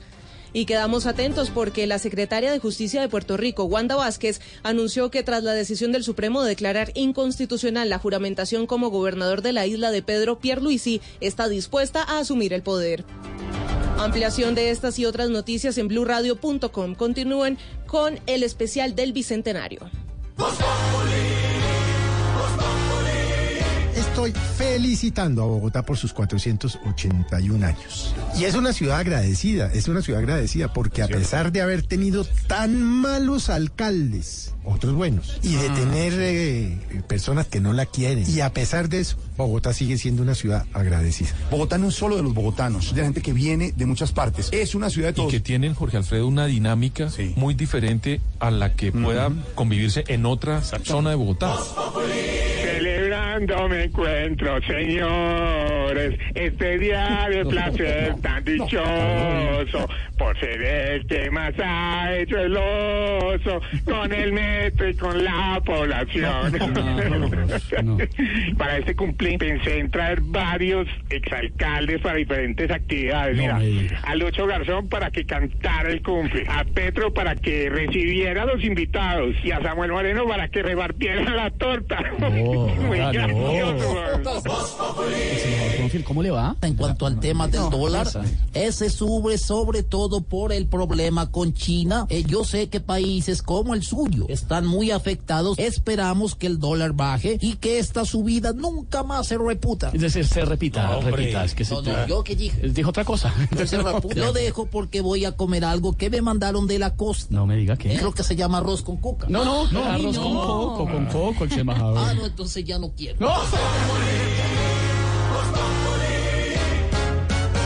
Ay, qué orgullo. Colombia Bicentenaria, nuestra historia, nuestra independencia, porque 200 años no se celebran todos los días. Cubrimiento completo en Blue Radio y bluradio.com.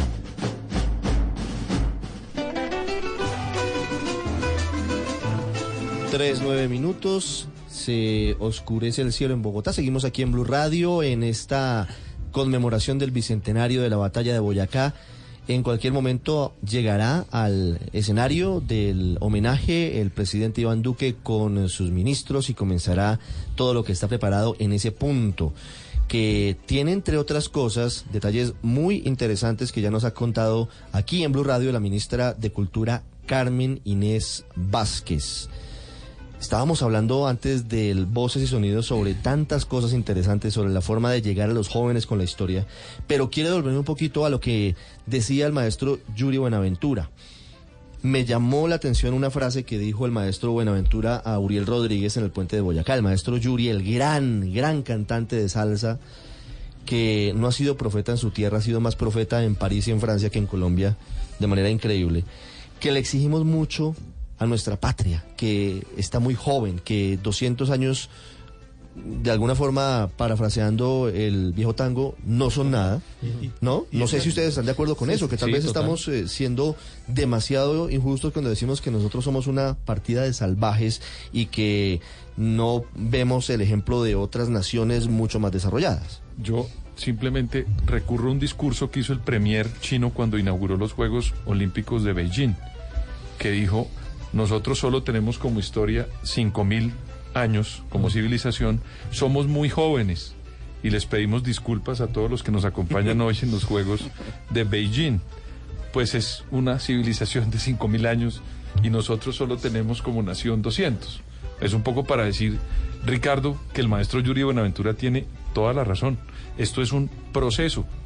Nosotros en, 1900 en 1889, si los profesores me corrigen, no, en 1779 existe el primer censo que hicieron los españoles aquí. El 53% de los hijos nacidos en, esa, en ese terreno eran hijos de padres naturales. Y Imagínense. hasta 1913, en este país, en Colombia, se permitió que los hijos naturales pudieran entrar a las universidades y a los colegios. Ricardo. Ah, bueno, eh, Entonces, eh, eso le, eso le muestra a Eso usted- le muestra a usted que nosotros no tenemos ni siquiera 100 años en este país, Ricardo, de haber permitido de una manera organizada y real que las personas que no tenían papá y mamá, eh, que, ¿cómo se dice? juiciosamente organizados, sino que tenían hijos naturales, no podían acceder a la educación. No, es que ¿Usted cómo le pide a una nación que sea Euro, que sea China, Japón o Alemania, No, cuando pues, nosotros Sume no de hemos lo- hecho los eso? derechos de las mujeres, el No, derecho al voto, voto, hasta hace muy claro, poco todo. tiempo, el derecho a la educación eh, universitaria. Es decir, Pues, ¿cómo lo ve usted, profe? Pues eh, creo que sí. es Somos muy cierto, jóvenes. Somos muy jóvenes, claro que sí. Es más, eh, creo que podemos hacer una alusión a lo que pasó entre la Constitución de 1886 hasta 1991. 91, claro, eso estaba Que- pensando yo. Ahí, claro. Exacto, eso es, vital. El cambio de libertad de cultos, el acceso a la educación, bueno, muchas cosas que uno podría leer, pero sí, creo que eh, somos jóvenes y vivimos en una época de la historia cuando pasa todo esto de la independencia y eso, pues bebemos de toda una tradición ilustrada que nos lleva mucho. Entonces, pues... Yo, yo pienso que es muy importante lo que el profesor dice porque... Profesor Montoya. Nuestra constitución del 91 como tal tiene esa, ese aporte en cuanto a la terminología. Somos pluriculturales, somos multiculturales. Eso es, una, eso es un término como tal que, que abarca, nos abarca mucho y nos, nos incluye a espacios que antes, por diversas circunstancias, eh, no, no, no estábamos incluidos. Pero no resulta teníamos increíble acceso. que eso apenas lo reconozcamos hace 28 años. Exacto, exacto, exacto. Es muy nuevo. Por, por, lo, por lo tanto, lo que, lo que dice el maestro es, es un proceso. Lo que dice el maestro Yuri Buenaventura es, muy cierto. Apenas, apenas nos estamos reconociendo. 28 años son, son un espacio demasiadamente corto para, para hablar como tal de un reconocimiento como tal debido de lo que es la nación colombiana. Entonces, esa terminología yo pienso que eh, eh, nacida después del, fin de la Guerra Fría, son muchos procesos, cae el muro de Berlín, cae la Unión Soviética, luego nosotros eh, cambiamos nuestra constitución después de 105 años y eso hace que nos, reconozcamos en nuestra diversidad pluricultural. Es, una constitución muy reconocida a, nivel internacional por esos amplios espacios que dio de- de reconocimiento como tal y de participación ciudadana. Y todavía hoy, increíblemente, hay quienes quieren regresar a las épocas de la Constitución del 86. 314, Uriel Rodríguez hizo el recorrido antes de llegar al puente de Boyacá por la ruta libertadora. Comenzó en Tame y esto fue lo que encontró. Bolivariano, hoy es el bicentenario. Considerada como la cuna de la libertad, el municipio de Tame en Arauca se consolidó como la puerta para seguir el recorrido del ejército libertador antes de las batallas que estaban en el camino. Pero 200 años después, aunque la historia permanecerá en los libros y en las calles araucanas, el maestro Juan Ortiz Sepúlveda canta a modo de necesidad de resarcir lo que hoy es la búsqueda de otra libertad. Yo no lo puedo admitir. Que sigan robando, humillando y hasta matando. ¿Qué dirá el libertador? Que es un crimen, una burla, un engaño. El profesor Julio González recibe a los pequeños en las tardes luego de salir del colegio y les enseña a tocar instrumentos y a danzar los sonidos de la región. por nuestra cultura, por difundir y preservar nuestra cultura eh, llanera. Estamos aquí trabajando en pro de nuestra región llanera. Tenemos procesos de niños eh, desde los tres años de edad hasta personas adultos mayores. Y entre pisoteos, acordes a la música, Sandra Prieto habla de la facultad que tiene la cultura como símbolo de memoria. La cultura es crecimiento de pueblos, es conservar tradiciones, es preservar cultura. Y el orgullo de los tameños por la gesta libertadora está en las calles. Ahora soy tameño, tameño, orgullosamente. No lo oiga con duda que como que comenzó. Aquí comenzó. Aquí fue donde se creó prácticamente el primer ejército de Colombia. Y entre tantos, la herencia del general Juan José Rondón, aquel de Salve usted la patria. Mi general Rondón, que fue el quien dio verdaderamente la estocada final en el pantano de Vargas. En los caminos de la ruta libertadora, desde Tame en Arauca, Uriel Rodríguez Silva, Blue Radio. Gracias por todo.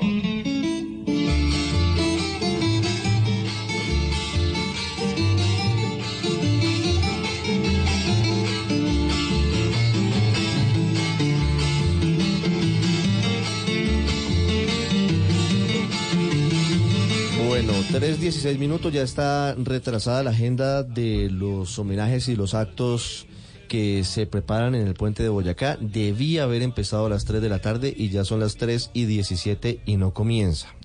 Hay una posibilidad de que el discurso del presidente Duque que vamos a escuchar ahora sea repetido a las 7, a las 7 de la noche como una alocución del jefe de Estado, debido a la importancia de lo que significa el bicentenario de la batalla de Boyacá y lo que viene ahora para Colombia con la apertura del futuro, de lo que viene a pasar de ahora en adelante.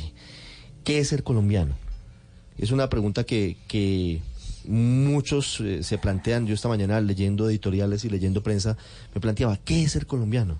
Partiendo de la base de que hace 200 años se produce la batalla que nos lleva finalmente a decretar nuestra independencia.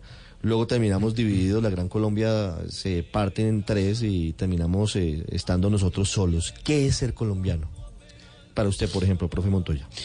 Es, es un poco difícil tratar de dar una definición completa de lo que es, ser colombiano, pero yo digo que en, en ese proceso de definir el qué es ser colombiano es tratar de reconocer el producto como tal que somos, es decir, somos mezcla como tal de esa fusión cultural del siglo XVI, afros, indígenas, blancos, pero detrás del blanco que se ha manejado acá, el, o, el, blanco español, está el moro, está el judío, está la huella mora y está la huella sefardita. Entonces, todas esas mezclas, yo, yo digo que el ser colombiano es, es, eh, es la, la, mezcla, sí, en, en, en, el buen término, la fusión como tal de esas culturas. Yo creo que el término es la fusión de todas esas culturas que acabo de mencionar, es lo que somos realmente los colombianos. No hay prioridades entre una u otra, ra o, o, u otra raza. Sí. Mire que estamos hoy incluso en un debate tras lo ocurrido en Estados Unidos, que estamos volviendo a oscuros, a oscuras épocas como tal de, de, de estarle quitando la vida a otras personas por distinción racial. Cosas que ya creemos La superadas. peor cara de la xenofobia y del racismo. Exacto, exacto. Por los extremos nacionalismos. Entonces, en esa parte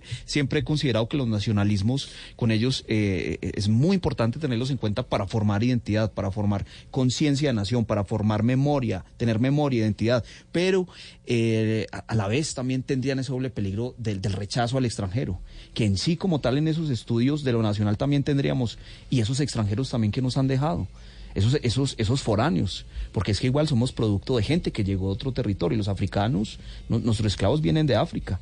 Como tal, tenemos es, esa huella blanca que consideramos, entre comillas blancas, eh, pues es europea.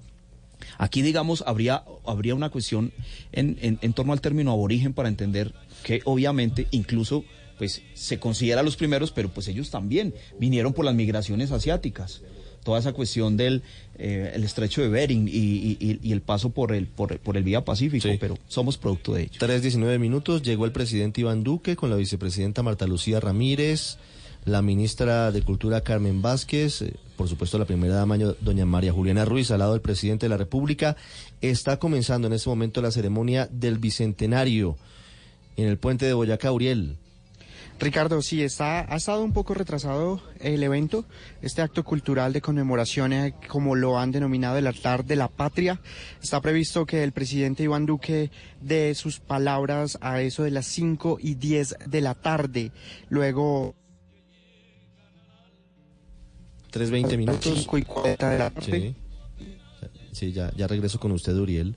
Vamos a escuchar lo que a esta hora está transmitiendo la señal institucional de Colombia con el saludo del presidente Iván Duque a la cúpula militar, saludando al general Luis Fernando Navarro, comandante general de las Fuerzas Armadas, acompañado al general Nicasio Martínez Pedro, el comandante del Ejército Nacional.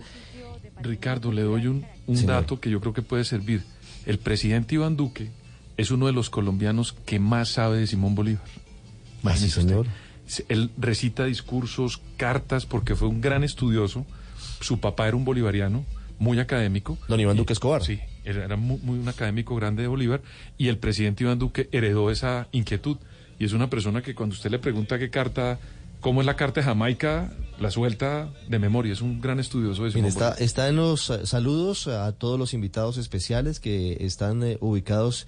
¿En qué sector, Uriel? Ya regreso con usted más adelante no sé si ya lo tengamos de nuevo, en el puente de Boyacá, porque está dispuesto de una forma en la que los invitados están en un lado distinto a donde están los medios, ¿no es verdad? Sí, señora, son tres carpas, eh, literalmente. Hay una donde están, por ejemplo, podemos ver a los caminantes que vienen desde hace 65 días desde Arauca, también con invitados especiales. La prensa está al otro costado y la tarima enfrente de donde está el presidente Iván Duque. Son distancias realmente grandes en este lugar, aquí en el puente de Boyacá. ¿Qué es ser colombiano, Pedro, mientras esperamos el inicio de la Ricardo, ceremonia? yo- de pronto suene un poquito, no sé, como de desenfado lo que voy a decir, pero para mí ser colombiano es un acto de fe que se renueva cada 24 horas. Nosotros en Colombia hemos vivido la media docena de violencias. Yo no sé este país cómo ha aguantado lo que hemos aguantado en materia de violencia, narcotráfico. Ricardo, usted mira para atrás nuestra historia reciente y anterior y lo que hemos vivido es, digamos, una permanente lucha por sobrevivir y otras personas por tratar de crear otro modelo y lo hemos sabido soportar. Por eso digo que es un acto de fe. Y además, Ricardo, si usted mira, nosotros hemos sido el país del continente que menos golpes de estados ha tenido en la era moderna y el país que ha tenido la economía más estable. Entonces imagínese esas contradicciones. Nosotros tenemos una economía que, eso, mire, en Colombia no se han presentado ningunos inconvenientes como hemos tenido en Argentina o México o Brasil, que por supuesto nuestra economía no es tan grande, pero no hemos tenido un problema económico tan profundo o cuando se presentó la década de los 80, que fue la década perdida. Este país, Ricardo, la soportó y la aguantó. Y en materia de democracia, salvo el golpe que dio eh, Gustavo Rojas Pinilla, digamos, no podríamos estar hablando de una seguidilla de mandatarios dictatoriales. Yo creería que somos un país que por medio de ese acto de fe que se renueva 24 horas, hemos logrado y estamos persiguiendo algún día, Ricardo, tener una gran nación donde confluyan todas nuestras razas, todas nuestras, digamos, clases sociales y podamos mantener una estabilidad a largo plazo. El profesor Montoya decía algo que es muy importante y es que somos el crisol de muchas culturas y de Exacto. migraciones, ¿no es verdad? Sí. Pero Colombia, en medio de todo, ha sido siempre muy cerrada, muy cerrada a esas migraciones, Sí, sí. a la posibilidad de dejarse influenciar por eh, migraciones extranjeras. Fue uno de los pocos países de América Latina que cerró sus puertas, por Sí. ejemplo, a los alemanes eh, Sí, durante, sí. a los judíos durante la Segunda Guerra Mundial. Sí, exacto. Y si miramos, eh, profe Mujica, lo que pasaba con, con otros países de América Latina que lograron aprovechar esas migraciones para crear una nacionalidad mucho más fuerte y mucho más diversa y mucho más rica, pues eh, creo que tenemos una oportunidad hoy con lo que está pasando con los venezolanos. Que claro que es un desafío, pero que claro que también es una gran oportunidad para enriquecernos en muchas áreas. Usted mira Argentina y el crisol de culturas que hay en Argentina, los italianos, los alemanes, los ingleses. eh, en Venezuela están los portugueses, los Exacto. españoles. No, hay muchos. En México, pues ni se diga. La migración judía que llegó a México fue muy grande. Colombia no. Colombia se cerró. Y hoy a fuerza de los acontecimientos ha tenido que abrirse a los venezolanos. Y, y yo creo que eso puede podernos, puede ayudarnos a, a- mejorar o, a de alguna forma ese ser colombiano ampliarlo hacia, hacia algo un poco más hacia- de lo que tenemos hoy. Pues yo creo que sí es una oportunidad. Pues eh, no solamente reflexionar quiénes somos ante el mundo, ¿no? Porque es aceptar a otros, ¿cierto? A otros de otra nacionalidad, a, los- a- a los venezolanos que están llegando, sino de reafirmar también algo que creo que es eh, muy actual y es la multiculturalidad en la que vivimos, ¿no? Y esa construcción de identidad que siempre está en fuego, en juego, perdón, el mestizaje, eh, de dónde venimos, sí, creo que y a través de muchas expresiones que se dan, ¿no? Eh, creo que además de lo que siempre vimos de la violencia y de todo ese discurso trágico que creo que sí es un acto de fe vivir en Colombia Sí. por las crisis económicas, por las, pues un país también muy desigual, con una pobreza muy amplia, ¿cierto? Eh, pero también muy conservador en muchos valores, en muchas cosas, como esa construcción de identidad, ¿sí? Y alrededor también de esas migraciones. Creo que acá en Colombia, por ejemplo, estuvieron la, eh, aceptamos alguna vez una migración sirio-libanesa. Sí, sí, es correcto. Sí, sí. Alemana. Exacto. Ah, Alemanes también creo que no. Pero Santander. no tuvimos procesos como los de Brasil, que necesitaron gente Fueron para masivos. cada- exacto, masivos. Fueron masivos, claro. Exacto. No. Aquí los sirios libaneses sobre todo se ubicaron en la costa caribe. La Sí, es total. caribe, claro. Sí, la costa atlántica. Los alemanes están Barranquilla, muy, Lorica. Muy a Santander y norte de Santander. Alguna parte de Boyacá. Usted va a, a Ocaña y entonces en Ocaña hay una, una muy importante colonia de descendientes En- alemanes. En la parte, digamos, eh, fría de Santander, usted se encuentra unos campesinos con que son totalmente de una raza alemana. Son personas con la constitución física que no colombiana, sino alemana, heredada de esa, de esa migración que hubo. Un dato curioso, el primer municipio que tuvo energía eléctrica en Colombia fue Bucaramanga. Y lo pusieron unos alemanes que habían llegado para decir Fíjese. un poco lo que traían. Sí, pues claro, Traían es que- era cosas de, Pues de la modernidad, pues. Traen, traen desarrollo tecnológico, científico, Sí, claro. traen eh, visiones distintas en materia cultural. Quizás, quizás es de lo más importante que debe tener una nación en, en su parte histórica y es el reconocimiento como tal a sus grupos migratorios. Es muy importante lo que tú dices porque Colombia tradicionalmente sí fue muy, eh, tuvo esa política como tal muy cerrada a, los extranjeros.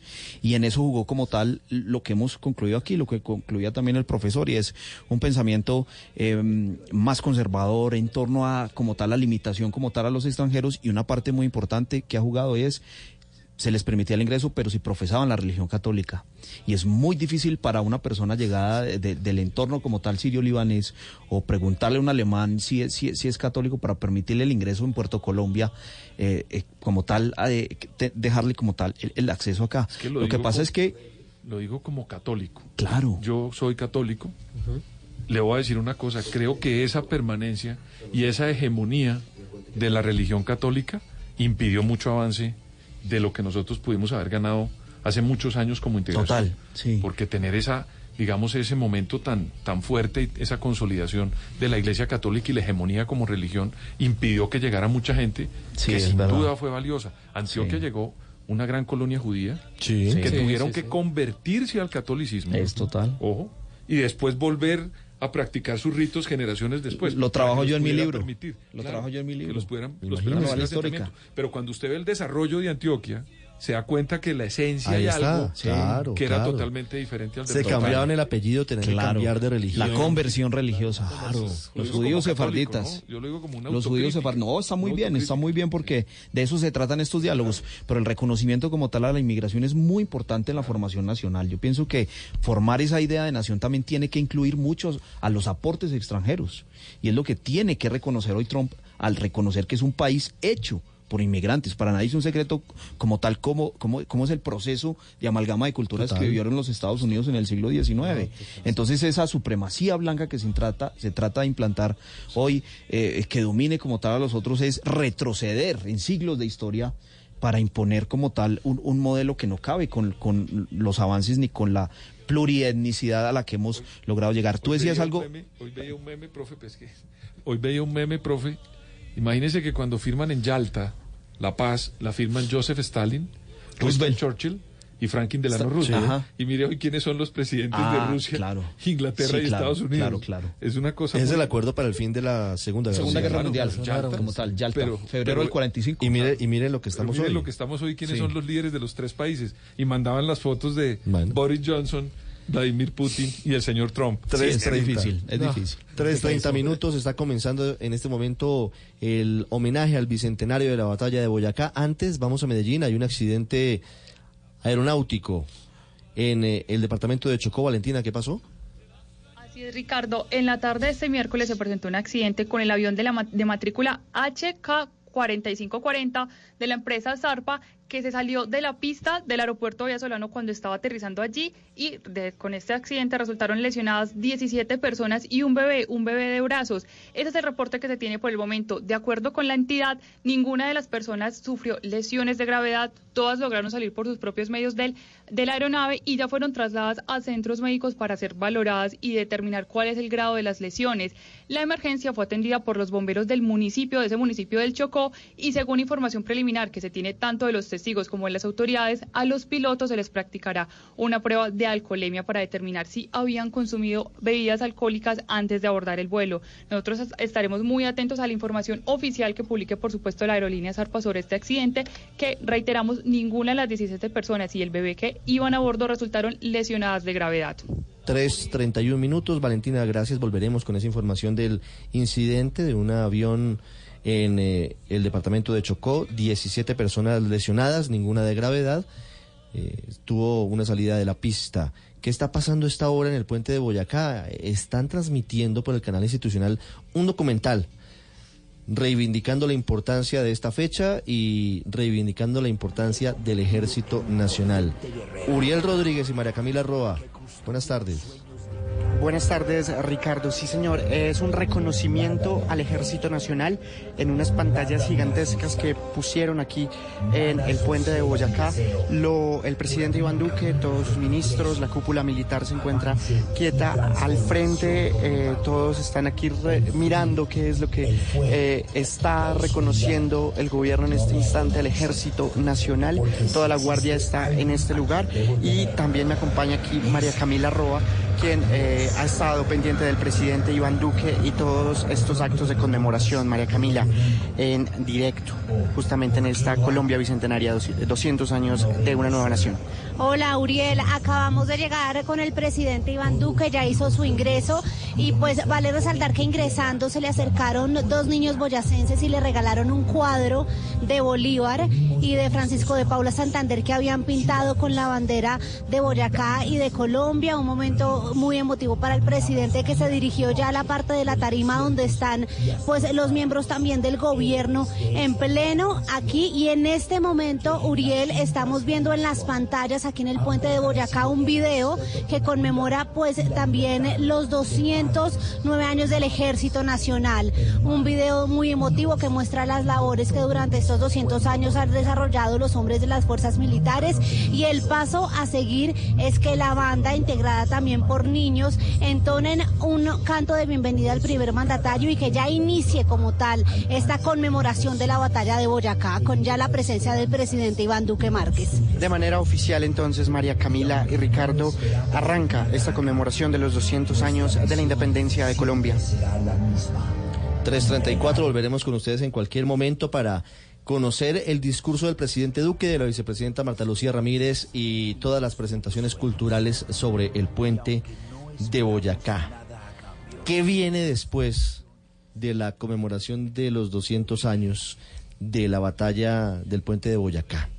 Que es un hito, ya lo hemos venido hablando desde el principio y seguramente no es eh, la batalla más importante en materia logística o de materia estratégica de guerra, pero sí es eh, el símbolo para franquear la puerta hacia Santa Fe de Bogotá, que era el interés del eh, libertador Simón Bolívar. Pero ¿qué viene ahora? ¿Qué puede venir después del Bicentenario?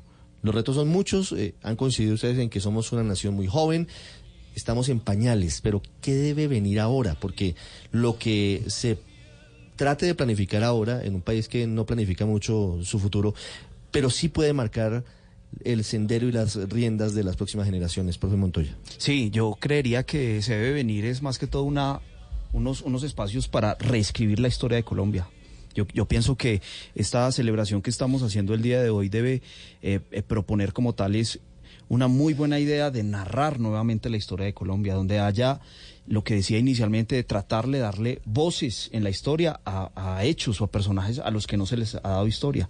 Lo que pasa es que este tipo de acontecimientos llaman mucho la atención porque sirven a los estados para eh, conmemorar eh, hechos y, justificar como tal la, la, creación de los estados. Pero yo pienso que hay muchos otros hechos en la historia de Colombia a los cuales también es necesario, tal cual como el 20 de julio o el 7 de agosto, eh, se les debe como tal dar, dar prioridad para, para recordar sus 50 años, no sé, sus 70 años, tener una consolidación de hechos eh, eh, estratégicamente muy bien eh, como tal eh, llamados para estar en la agenda como tal de la narración de la historia colombiana. 3.35 minutos, a esta hora están dándose salvas de artillería en homenaje al Bicentenario, Uriel. Sí, señor, son eh, balas de salva de artillería y Camila Roa, María Camila Roa tiene los datos exactos de cuál es su significado. Estas tres balas de salva que se acaban de disparar, Ricardo, significan que inició oficialmente esta conmemoración del Bicentenario.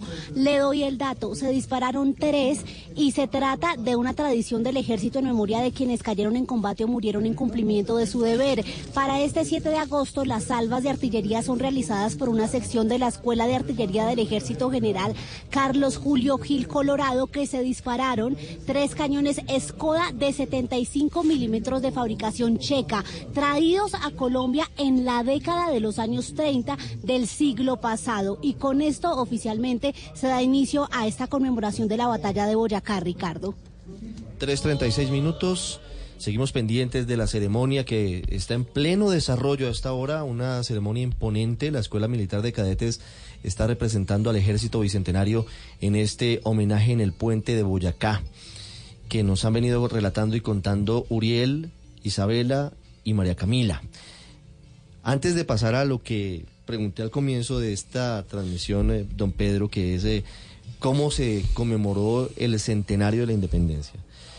Quiero preguntarle lo mismo que le, planteaba hace un rato al profesor Montoya y se lo voy a preguntar también al profesor Mojica sobre lo que viene ahora, el reto, luego de los 200 años de la batalla de Boyacá. Ricardo, yo siempre miro las cosas en retrospectiva. ¿Cómo nos encontrábamos nosotros en el primer centenario? En, mil, en 1910, este era un país que estaba, acabamos de perder Panamá, teníamos una guerra de los mil días recién terminada, era un país totalmente destruido, los estados no tenían una moneda. Recuerden ustedes que estábamos tratando de ver cómo concebíamos una sola moneda, porque todos los estados durante la guerra de los mil días se dedicaron a, hacer su propia a moneda. producir su propia moneda. Entonces era un país que estaba totalmente desvertebrado, no había una consolidación.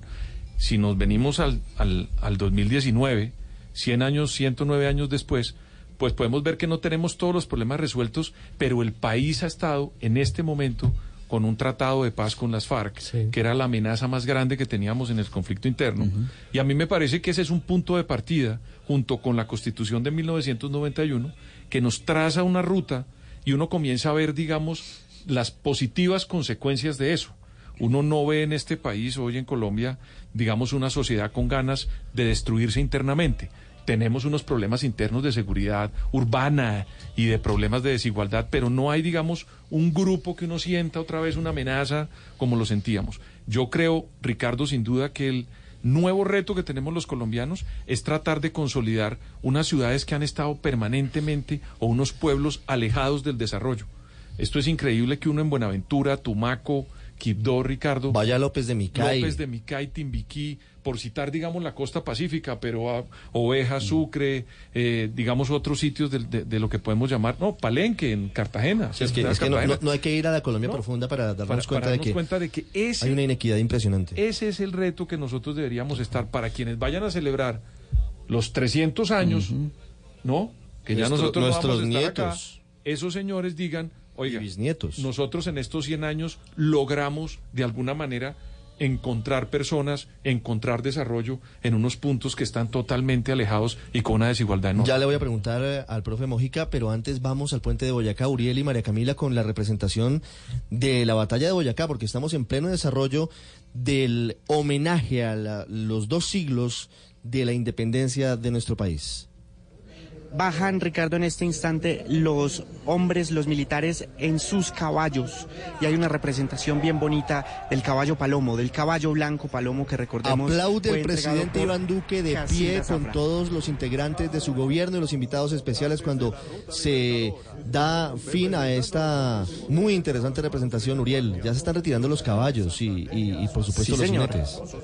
Van los caballos, los jinetes, pero quiero comentarle justamente la eh, representación del caballo palomo, del caballo blanco que entregó eh, Casilda Zafra, que es oriunda de Santa Rosa de Viterbo, que le entregó ese caballo y con ese fue el, ese fue el animal, fue la bestia que llegó aquí al puente de Boyacá en aquella eh, batalla gloriosa. Ricardo, lo que estamos viendo en este momento es el ingreso de los integrantes de la Ruta Libertadora representando a esos hombres y mujeres de la vanguardia y la retaguardia de los generales Santander y Anzuategui, con sus batallones de infantería cazadores, el primero de línea, Barcelona, Bravos de Páez y Legión Británica. Los vemos también con sus trajes, todo que hace alusión a esa época y también sus escuadrones de lanceros. Estos hombres y mujeres han recorrido, recordemos, más de 450 kilómetros entre llanuras, montañas y paramos desde Tame, Arauca hasta este lugar conmemorando pues esta ruta libertadora en memoria de todos los héroes que llegaron aquí hace 200 años. Ricardo, lo que vemos así- en este momento están pasando frente a nosotros, dice Caminata Libertadora. Tienen un cartel y van también con banderas y todo, como le digo, con los trajes pues que hacen alusión a esa época. Trajes de campesinos de la época, las mujeres tienen faldas de también con sus alpargatas, con sus sombreros y suena, lo, lo alcanzamos ahí a escuchar, eh, la trompeta de la libertad. Lo que significa que en ese momento llegaron y estoy viendo a los lanceros, son hombres ya de edad, Ricardo, ancianos que están vestidos de los lanceros con sus sombreros. Y son los mismos caminantes que hace 65 días salieron desde Tame en Arauca y han recorrido todas estos, todos estos caminos, todas estas trochas, cruzando por Arauca, Casanare, eh, Boyacá, pasaron el páramo de Pisba en un eh, ambiente muy complicado, muy complejo y suena a esta hora eh, eh, el homenaje también al ejército británico que hizo parte de esta Suenan- batalla suenan- de Boyacá. las que hizo gaitas. parte, las gaitas, sí, Las señor, gaitas irlandesas. del ejército británico, las gaitas irlandesas también, que hicieron parte de esta campaña libertadora, señor. Eh, esa parte, eh, ya vuelvo con ustedes, eh, Uriel y María Camila, pero déjeme, déjeme de fondo las gaitas porque es cierto, la Legión Británica fue fundamental para la independencia. Y solo para comenzar con una cosita, profes, que ustedes lo conocen más en detalle. Estos señores acababan, llevaban mucho tiempo después de que Wellington le gana a Napoleón de Waterloo y había mucho soldado inglés desocupado. Ricardo, en Inglaterra. Y en Colombia, pues Bolívar, o lo que nosotros conocemos hoy como Colombia. Y en Colombia trabajo sí hay. Había mucho Se trabajo. necesitaba trabajo. Y le dieron esto en el contrato, porque le hicieron unos contratos para venir. Daniel Oleari. Sí, que había una Oleari. posibilidad. Muy de- bien. del- que Ajá. había una posibilidad de que recibiera una recompensa en oro si venían a esta batalla. Don Entonces, Pedro. Muchos tipos se vinieron que no eran soldados necesariamente buscando el dorado, Ricardo. Uriel. Ricardo, mire, son justamente suboficiales del ejército del Reino Unido. Ahí podemos destacar hombres como James Rook, James Tower English, Gregor McGregor, Daniel Florence Olirio, William Ferguson, que resuenan en la memoria y en los libros El general de Rook, la historia colombiana. Perdón, el general Rook es uno de los grandes eh, símbolos de la Legión Británica en la independencia, ¿no? Sí, claro. El batallón Jaime Rook, de hecho, lleva su nombre en honor a este hombre. Ese batallón está ubicado, si no me falla la memoria, en Ibagué. Creo que es el batallón de Piedras, en el Tolima. 343. Seguimos escuchando hasta ahora las gaitas, el homenaje sigue, veo en la tarima al presidente Duque, veo en las gradas al alcalde Enrique Peñalosa, veo a las personalidades, a los congresistas. ¿Qué viene ahora, Uriel, María Camila? Bueno, ahora lo que viene, vemos como pues con el traje típico británico de la época, estos hombres están haciendo un recorrido y después de esto vendrá una alegoría a la evolución del ejército colombiano. Luego del grito de independencia, la Junta Suprema de Santa Fe creó dos unidades militares basadas en la estructura del antiguo imperio español. Recordemos el batallón de voluntarios de la Guardia Nacional, que estaba bajo el mando del coronel Antonio Baraya, y el batallón auxiliar. Lo que sigue ahora es una representación de lo que fue esa primera evolución del ejército colombiano. Después pasará a ser la representación del ejército libertador de la Gran Colombia, que ya fue en 1818. Entonces lo que viene ahora, Ricardo, estamos todavía en ese momento en que se hace alusión pues a, a ese componente británico dentro de la batalla de Boyacá, pero después viene una alegoría a la transformación, a lo que fue la evolución del ejército colombiano durante estos 200 años.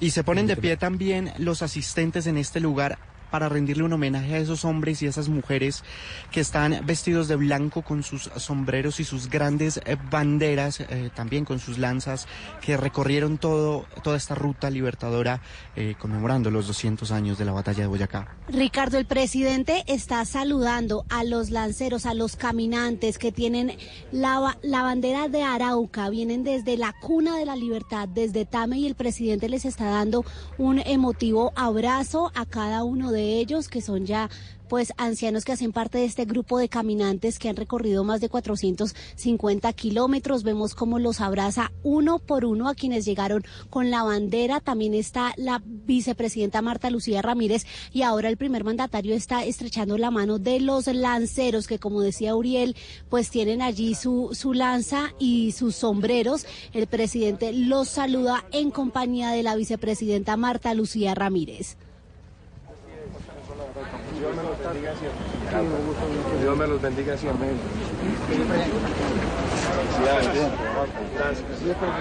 Gracias de todo. Escuchan al presidente Duque saludando a los lanceros en este momento. Uno a uno, de la mano, saludando a estos lanceros que Uriel, usted acompañó en eh, parte de su trayecto por la ruta libertadora. Sí, señor, los acompañamos en algunos tramos, principalmente en el municipio de Socha, de donde fue Matilde Anaray, aquella niña de 11 años que se despojó de sus prendas para entregársela justamente a ellos, a los lanceros, a los eh, hombres y mujeres que llegaron sin ropa, sedientos, que recordemos muchos de ellos perdieron la vida en el páramo de Pisba. Y eh, se encuentra también un homenaje al lado del páramo de Pisba, en lo que llaman ahora la Laguna del Soldado, en honor, en reconocimiento a ellos. También eh, los encontramos en Pore Casanare, otra de las, eh, otro de los lugares históricos que poco ha sido reconocido en la historia de Colombia. Y bueno, así incluso esta misma mañana los acompañamos en su salida desde la ciudad de Tunja, desde la vieja casa del gobernador, hacia aquí a este punto. Salieron a las 8 de la mañana, los acompañamos algunos kilómetros caminando y luego ellos siguieron su recorrido y llegaron apenas hace una media hora, no más de una hora, llegaron aquí ya cansados, eh, sedientos y en este homenaje, pero dicen no rendirse y llegar también a la antigua ciudad de Santa Fe y hoy la ciudad de Bogotá. 3.48 minutos. Profe Mojica, la pregunta que tenemos pendiente. La pregunta es, ¿qué viene ahora para Colombia después del Bicentenario? Pues yo creo que lo que viene ahora después del bicentenario, y creo que se nos ha olvidado así sepamos qué es, es la memoria. Creo que, por ejemplo, un tema actual es las víctimas, ¿cierto? Y yo creo que después de 200 años de una batalla tan importante que firmó pues el proceso revolucionario de la época en cabeza de Bolívar, es recordar como entre, en la celebración de los 300 tengamos como consolidada realmente una paz que ha reconocido a los actores de Colombia. Después de la batalla de Boyacá vinieron muchas guerras, la guerra de los Supremos, por ejemplo, de los mil días. exacto, la de los mil días, o sea, mucha mucha configuración bélica porque hay un problema en Colombia y es a veces el desacuerdo, ¿no? No pensar en términos de, de construir como nación reconociendo la, diferencia, ¿no? yo creo que, exacto. Yo creo que, pues, obviamente con todos los debates que vimos en, en la actualidad, yo creo que después de, de 200 años viene esa reflexión por la memoria. Ojalá lo logremos, ¿no? 3.48 minutos. No, es fácil en un país eh, tan polarizado y en donde la diferencia no se respeta y a veces se paga con la vida. Me hablaba usted, don Pedro, de Alexander von Humboldt. Sí, señor. Es que yo creo que sin von Humboldt, Simón Bolívar, digamos, se habría demorado mucho más tiempo para lograr lo que logró. Porque von Humboldt, cuando, Simón Bolívar conoce a Alexander von Humboldt en Europa, eh, él le entrega a Simón Bolívar toda la cartografía que después Simón Bolívar usa para hacer el recorrido que hizo. Es algo así, si, los, si nos están oyendo los millennials, Ricardo, es como si le hubiera entregado el Waze. Sí, le, entregó, el Waze de la época a Simón Bolívar para que el camino lo hiciera mucho más eficiente. Gire a la derecha, eh, rumbo. Se va a encontrar con un páramo en Pisba y allá hace mucho frío, la temperatura es tal, puede comer tal cosa, pueden subsistir de tal forma. Eso fue lo que le entregó. Mire, mire, lo de Pisba, mire lo de Pisba antes de seguir con, con, su, con su eh, dato sobre Humboldt que me parece crucial. Uriel, Señor. Usted intentó cruzar Pisba, siglo XXI. Sí, señor. ¿No? Siglo XXI, 2019, hace dos semanas. ¿Qué le pasó? ¿Cómo, le fue? ¿Pudo pasar? Bueno, no, no puede pasar. Hay 200 años después. es una de las grandes gestas 200 años después sí, señor. Hay una imagen que quiero poner como ejemplo. Escuche la historia, escuche la historia de Uriel y ya me terminó usted el, cuento. Antes de contar la historia quiero contarle, quiero decirle que hay una imagen que está rodando como en unos memes y es que Colombia está partida en dos por el derrumbe que hay en el kilómetro 58 en la vía al llano, ¿cierto? ¿Qué sucedió? Yo estaba en el municipio de Nunchía, en el Casanare, y para llegar a Paya, que es, digamos, el siguiente municipio importante dentro de la campaña libertadora, pues toca llegar en una moto, ¿sí? Porque es una trocha, literal. Y luego de eso llega uno al municipio de Pisba, pero para llegar al municipio de Pisba eh, había un derrumbe y no se pudo pasar. Entonces tocó toda una vuelta de más o menos unas 10, 12 horas por Sogamoso para después llegar al otro lado del páramo de Pisba. Para cruzar ese páramo se necesitan dos cosas, estar muy, muy bien equipado para el frío y el permiso de Parques Nacionales Naturales de Colombia. Pero en ese momento no se pudo cruzar porque había un berraco derrumbe y también porque simplemente o cruzas eh, en caballo, a caballo más o menos unas 9, 10 horas o caminando que son unos 3 días. Entonces imagínense lo que pasó con estos hombres llaneros acostumbrados al calor, al clima de su tierra, de Casanare, de Arauca y llegar a estas gélidas cumbres prácticamente que descalzos y descamisados. Y por, y por el páramo de Pisba cruza el ejército libertador. Sí. Y allá se mueren todas las bestias, todos los caballos se mueren. Claro, pero, pero, fue muy importante cruzar por ahí. Claro, fue muy importante. Y, y ahí vuelve la historia, la de historia Humboldt. de von Humboldt, que era una persona que como, digamos, para los que no, no han leído esa historia maravillosa de este personaje, fue un individuo que se vino desde Europa a conocer lo que era en materia de botánica, de flora y de fauna y de paisajes y de climas, todo nuestro continente. Recorrió, el, recorrió este país y muchos otros, donde recogió toda la información y luego se la entrega a Simón Bolívar en un afán de Bolívar por encontrar cómo hacer, digamos, desde la forma más eficiente toda la campaña. Un dato, Angostura, donde hacen el Congreso, es una recomendación que le da von Humboldt a Simón Bolívar, porque es un sitio que tenía unas casas muy lindas, unas, unos sitios muy bonitos y además unos ríos que le servían mucho a Simón Bolívar para que llegaran todos los delegados que podían llegar hasta Angostura. Y ese sitio es cuando comienza la campaña libertadora. Y, a- y algo muy importante, profesor, le da el título a Bogotá de la Atenas Suramericana. Sí, señor. Que Sí, es- señor. A, a él es el que se le debe como tal este importante calificativo que por el cual se reconoce Bogotá a Pues, nivel nacional e internacional. Ricardo, que la Vital. historia debería de Su amistad con Mutis. Pues es una cosa impresionante. Cuando toca tierra cartagenera dice, expedición estoy más cerca de José". Totalmente, Ricardo, Cuando sí. toca eh, von Humboldt con von Plant, que era su asistente, tocan Cartagena, dice, eh, estoy tocando la tierra de Mutis. Dice von Humboldt. Imagínense. 352 están en medio de una alegoría a esta hora de la evolución del ejército nacional. Uriel y María Camila, estamos en pleno desarrollo del homenaje al bicentenario. Sí, ya pasamos de lo que fue el Ejército Libertador de la Gran Colombia de 1818 a 1830 y estamos ahora en lo que es el Ejército Nueva Granada, la Confederación Granadina y Estados Unidos de Colombia de 1830 a 1886. Y Ricardo, hay algo que llama mucho la atención es ver lo que era el uniforme de cada uno de esos batallones, de lo que fue la evolución del ejército. Aquí pues describían que el informe de los soldados de infantería estaba conformado por chaquetilla de paño rojo, los vimos de rojo, pantalón azul de lino, botas negras de cuero con espolines, cinturón universal con bandoleras de color blanco y un morral de cuero con frazada que cargaba cada soldado. También estamos ahora pasando ya a al ejército de Colombia para la guerra de los mil días, 1886 a 1907.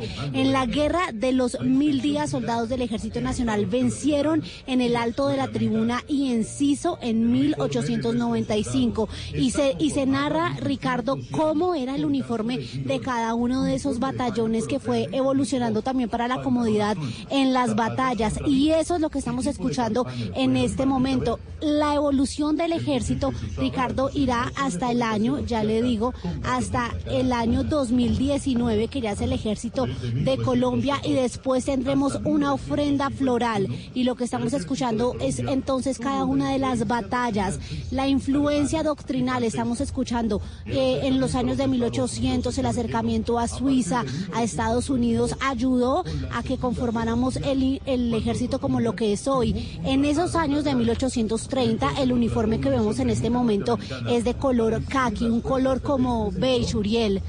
Sí, señora, con un color beige y con unos cascos muy pequeños, particulares, que representan, ahorita mismo ellos están marchando, están eh, moviéndose por eh, una de las zonas eh, de la llanura aquí en este espacio, al lado del monumento gigantesco, del gigante monumento a Bolívar que está aquí en el puente de Boyacá. Y la explicación que se da en un muy buen video y en una muy buena transmisión que se está realizando por parte del Ejército Nacional este instante.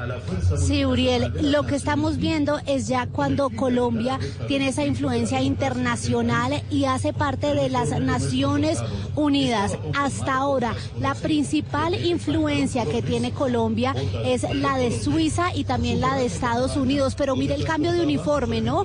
Ya es con una pañoleta roja. Eh, el armamento tenía también un fusil nuevo de fabricación, como escuchamos, norteamericana. Ya miramos el momento exacto en el que estamos. Eh, es 1954. Esto, este, Ya- este uniforme que estamos viendo, lo tenemos en blueradio.com, es el uniforme que tuvo el ejército entre 1951 y 1980. 80, exactamente. Sí, claro, El ejército recuerdo, recuerdo, recuerdo ese uniforme. Claro. Sí. Sí, en, en- en momentos difíciles, momentos complejos, pero, pero ese uniforme duró mucho tiempo siendo el, el que distinguía al ejército colombiano. Ricardo, sí, mire. Claro, en la toma La de la toma de la embajada, embajada República República Dominicana. Dominicana era ese uniforme. Así es, así es. Es cierto. Sí, ahí estamos escuchando la, la descripción. Uniforme conformado por casco de acero. También hay cambio de materiales. Guerra y pantalón color habano. Botas de cuero color café. Fusil M1 de fabricación americana y cartucheras color café. Y vamos ahora a lo que es el ejército de Colombia de 1980 a 1994. Y lo que están describiendo es que ya fue cuando el gobierno entró a entablar diálogos de paz, decretando leyes de amnistía e indulto, firmando una tregua con las FARC, el M-19 y el EPL en 1984. La caída del muro de Berlín que marcó la, el final de la década de los 80 simbolizó el fin del socialismo real y dice aquí el narrador que fue donde el uniforme se, se, se transformó también a casco de acero, pero ahora camuflado tipo tigrillo. Fue la primera vez que tuvimos pues ya lo que es, es eh, el camuflado en el uniforme de los soldados del ejército de Colombia. Y ahora ya inicia ya el nuevo siglo. Dice, inicia con la desmovilización de cuatro de los grupos insurgentes de la coordinadora guerrilla Simón Bolívar y el lanzamiento de una nueva Carta Magna, lo cual también significó una, una transformación en cómo lucía eh, el uniforme del ejército, ya es un camuflado con estampados muchos más grandes y Ricardo ya el uniforme que yo creo que los millennials que Uriel y yo recordaremos, el que vemos siempre de camuflado ya con un casco que cubre en mucho todo más. caso. Gracias, muchas Pero, gracias. Ricardo, pero le quiero contar Estas, algo. estas canas se llevan con orgullo. Y es que Uriel, usted lo viera, aquí lo hemos molestado bastante porque tiene puesta una ruana y un sombrero como Pues está todo vestido para la ocasión. Exactamente, Totalmente. usted lo viera. Totalmente apropiado de lo que es la conmemoración de la batalla de Boyacá y está pues muy cómodo porque tiene la ruana perfecta para el frío que está haciendo. Millennials, no se viene ¿y qué pasó? aquí, pues, ¿Millennials descubrieron la ruana? no, señor. Esa sería otra historia. Es una prenda para que- Nopsa en Boyacá. Sí, hacer una crónica sobre la ruana. Bueno, 3.59, voy a Barranquilla, Daniela Mora, la celebración del Bicentenario. Nuevamente, la majestuosidad de la banda departamental de Baranoa enaltece el nombre del Atlántico en el interior del país. 145 niños y jóvenes del departamento estarán presentes en la celebración oficial del segundo centenario de la batalla de Boyacá. Hilton Escobar, director de la banda, manifestó que el equipo una vez más recibió la honorable invitación por parte del presidente Iván Duque para participar de la ceremonia organizada por el gobierno nacional. Es una invitación directamente de Presidencia de la República. Es un espectáculo de media hora donde tenemos que lucir la música más importante de cada región. Mientras los artistas departamentales adelantan su presentación, la capital del Atlántico se alista para iluminarse en honor a la patria. La estructura ecuestre del Libertador Simón Bolívar y el antiguo edificio de la Intendencia Fluvial se iluminarán con los colores de la bandera de Colombia para continuar rindiendo un homenaje a los 200 años de su independencia. Desde Barranquilla, Daniela Mora Lozano, Blue Radio. Colombia Bicentenaria, nuestra historia, nuestra independencia, porque 200 años no se celebran todos los días. Cubrimiento completo en Blue Radio y bluradio.com. Voces y sonidos de Colombia y el mundo en Blue Radio y bluradio.com, porque la verdad es de todos. Cuatro de la tarde en Blue Radio comenzamos este nuevo resumen de noticias de lo que sucede en Colombia y el mundo. En la sede de Medicina Legal de Bucaramanga ya se encuentra el cuerpo del joven Rafael Caro, quien murió en Lizama, Santander. En los próximos días se conocerá la nueva necropsia en medio de la investigación que adelanta la Fiscalía. Verónica Rincón. Un grupo de forenses será el encargado de realizar nuevamente la necropsia del joven Rafael Caro, que murió por una ráfaga de fusil que disparó un soldado en la base militar de la Lizama en Santander. El cuerpo ya fue trasladado a la sede de Medicina Legal de Bucaramanga. El secretario del Interior de Santander, Andrés Fandiño. La Fiscalía General ya tiene todas las eh, investigaciones balísticas al respecto. Lleva, la investigación lleva aproximadamente 10 días. Ellos están metiéndole toda la celeridad, toda la eficacia y toda la rapidez al caso para que se esclarezca lo más pronto posible. La exhumación del cuerpo de Caro fue solicitada por el fiscal que lleva el caso luego de que se conocieran nuevos videos que muestran lo que ocurrió el día en que murió el joven en la base del ejército. En Bucaramanga, Verónica Rincón, Blue Radio. Y radican en el Consejo Nacional Electoral la primera solicitud para revocar la inscripción de Ángela Hernández, candidata por el partido de la U a la gobernación de Santander por presunta doble militancia. Kenneth Torres. El Consejo Nacional Electoral podría adelantar una investigación para adelantar si la candidata a la gobernación de Santander, Ángela Hernández, incurrió en una posible doble militancia tras llegar una carta que fue redicada el pasado 5 de agosto del 2019 y argumenta que la candidata Ángela Hernández, quien fue diputada de Santander representando el partido de la U, colectividad que incluso la respalda para su aspiración a la gobernación y teniendo esa acreditación, hizo campaña para las pasadas elecciones al Congreso a favor de su esposo Jefferson Vega, quien tenía el aval del Partido Conservador. El escrito de 24 hojas señala en uno de sus apuntes, de acuerdo con el artículo 2 de la Ley 1475 del 2011, cuando un partido o movimiento político lleve candidatos propios a cargos de elección popular, debe ser apoyados por los demás candidatos de su mismo partido, so pena de estar inmerso en la inhabilidad por doble militancia. Dice la solicitud que fue escrita por Berta Jimena Sepúlveda, quien radicó el documento en la Secretaría del Consejo Nacional Electoral. Torres, Blue Radio. Y tan solo en este año ya se han impuesto cerca de 250 mil comparendos en Bogotá por el Código de Policía. En Blue Radio conocimos cuáles son los tres comportamientos que más se sancionan en la capital del país. Damián Landines.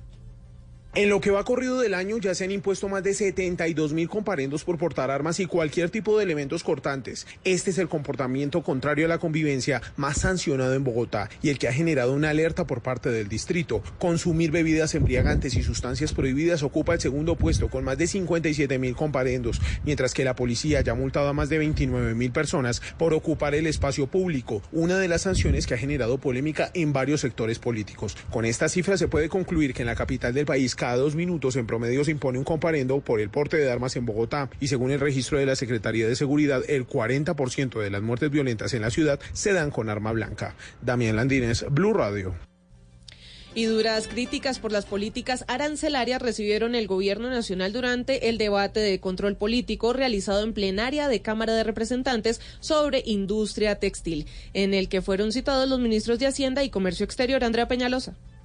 Este martes en plenaria de la Cámara de Representantes se realizó el debate sobre industria textil con la participación de los ministros de Hacienda, Alberto Carrasquilla, y el de Comercio, José Manuel Restrepo, en el que varios congresistas cuestionaron la demanda del Gobierno Nacional por dos artículos aprobados en el Plan Nacional de Desarrollo para defender este sector económico ante el contrabando. Sin embargo, así no lo han sentido los gremios y los reclamos de los parlamentarios no se han hecho esperar. Al respecto, el ministro de Comercio, José Manuel Restrepo. Es importante decir que en el marco del Plan Nacional de Desarrollo hubo dos artículos que contemplaron el incremento en algunos aranceles en bienes de confecciones. Esos artículos necesitaban ser implementados a través de un decreto. Por su parte, el representante por la bancada liberal, Ángel María Gaitán. Está pasando cuando el ministro de Comercio Exterior y el ministro de Hacienda hablan que el sector está creciendo de manera positiva un 11%, pero los textileros y, todo el sector de confecciones en Colombia se está quebrando en todos los departamentos de este país. Recordemos que las advertencias de algunos congresistas y gremios del sector obedecen a las políticas arancelarias que según ellos los ha expuesto a un riesgo permanente por cuenta de las importaciones que se han dado de prendas de vestir y materia prima procedentes de Asia. Andrea Peñalosa, Blue Radio.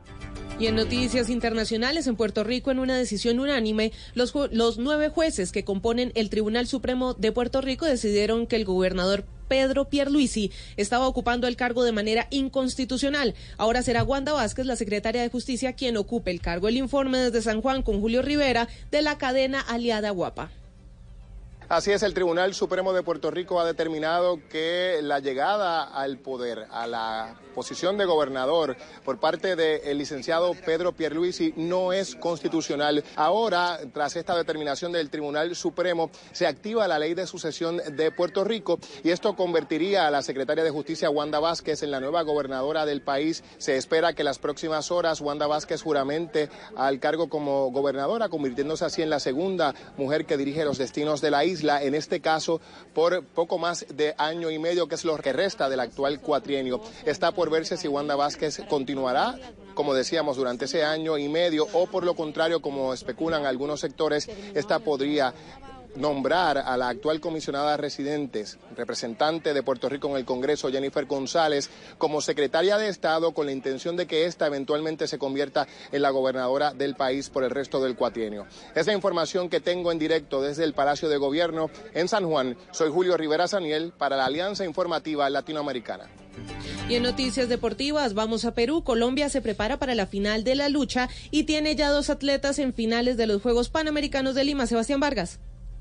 Sí, señora Joana Oyentes, ya estamos en el Callao, en el norte de Lima, para presenciar la pelea del colombiano Dicter Toro enfrentando a un venezolano, la modalidad 60 kilogramos de la lucha greco-romana, peleando por una nueva medalla de oro. Recordemos que ya sumamos una con Daniel Felipe Martínez en la contrarreloj individual, estamos hablando del ciclismo. Los dos atletas colombianos que se han clasificado a la final de 400 metros para mañana son John Alejandro Perlaza y Anthony Zambrano, el primero de ellos ganando su hit y un hecho eh, raro en los Juegos Panamericanos es que Colombia ha derrotado 20-0 a Argentina en el baloncesto femenino. La razón de ese marcador es que las argentinas se presentaron al partido con el uniforme que no les, no les correspondía y los jueces determinaron este marcador. Desde Lima, en los Juegos Panamericanos, Sebastián Vargas, Blue Radio.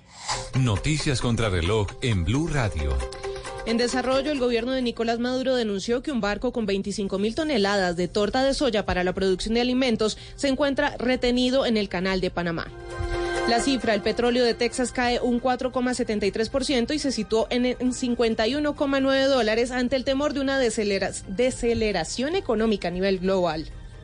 Y quedamos atentos. Las autoridades migratorias de Estados Unidos detuvieron este miércoles en procesadoras de alimentos del estado de Mississippi a 680 inmigrantes indocumentados, en lo que se supone la mayor redada de este tipo en al menos una década. Ampliación de estas y otras noticias en blurradio.com. Seguimos con el especial del Bicentenario.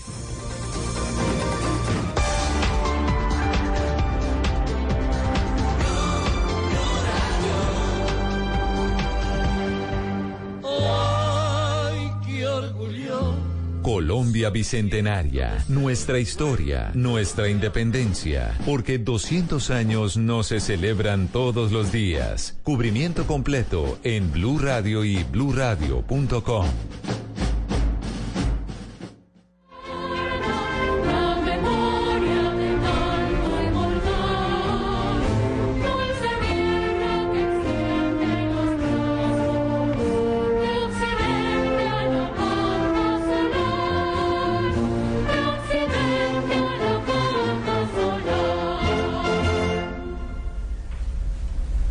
Cuatro nueve minutos, el himno de Boyacá, ya sonó el himno de Colombia en el escenario principal del homenaje a los 200 años de la independencia.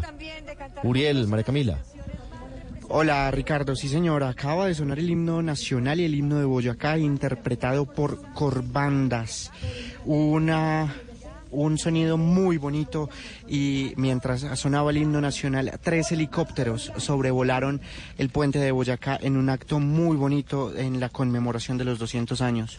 Está ya lloviendo bastante duro, Ricardo. Aquí estamos con las sombrillas cubriendo los equipos y en este momento estamos en escuchando un nuevo canto que ya es... Sí, señor, es Pueblito Viejo. Pueblito Viejo, exactamente.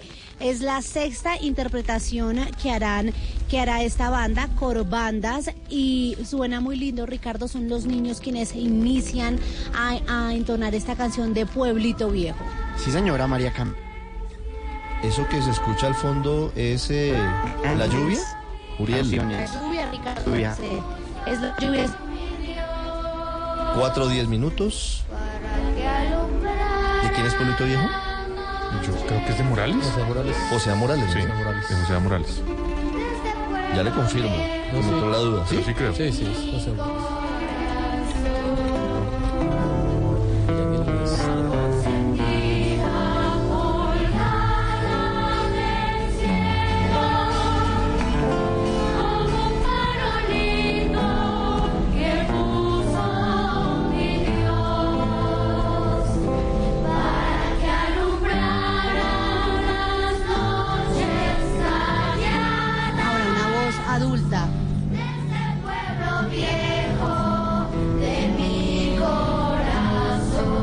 Las calles tranquilas murió mi juventud. Quiero pueblito viejo morirme aquí en tu suelo. Hace parte de esta canción ícono de la música colombiana que interpreta Corbandas. Los niños de Corbandas en este momento, en este acto solemne de conmemoración. Yo espero una respuesta afirmativa. ¿Ustedes Señor. conocían Pueblito Viejo? ¿Se los enseñaron en el colegio? claro que sí. Claro que sí. alcanzaron, La sí aprendí en batuta, en el instituto batuta la aprendí a tocar en cinco instrumentos. Se salvaron. se Yo me la aprendí en piano, pero creo que ya se me olvidó. Cuatro, cuatro, doce minutos. Soraya tiene una Vuelven muy a bonita pasar, versión. Ricardo, los tres helicópteros de las fuerzas militares, de la Fuerza Aérea. En este momento hacen lo mismo exactamente, el recorrido muy despacio sobre el puente de Boyacá. Tengo entendido que lo harán por una tercera vez más ya representando lo que es también la imponencia y la presencia siempre de la Fuerza Aérea en esta conmemoración de la batalla de Boyacá. Hoy además se está conmemorando un año de Iván Duque en el poder.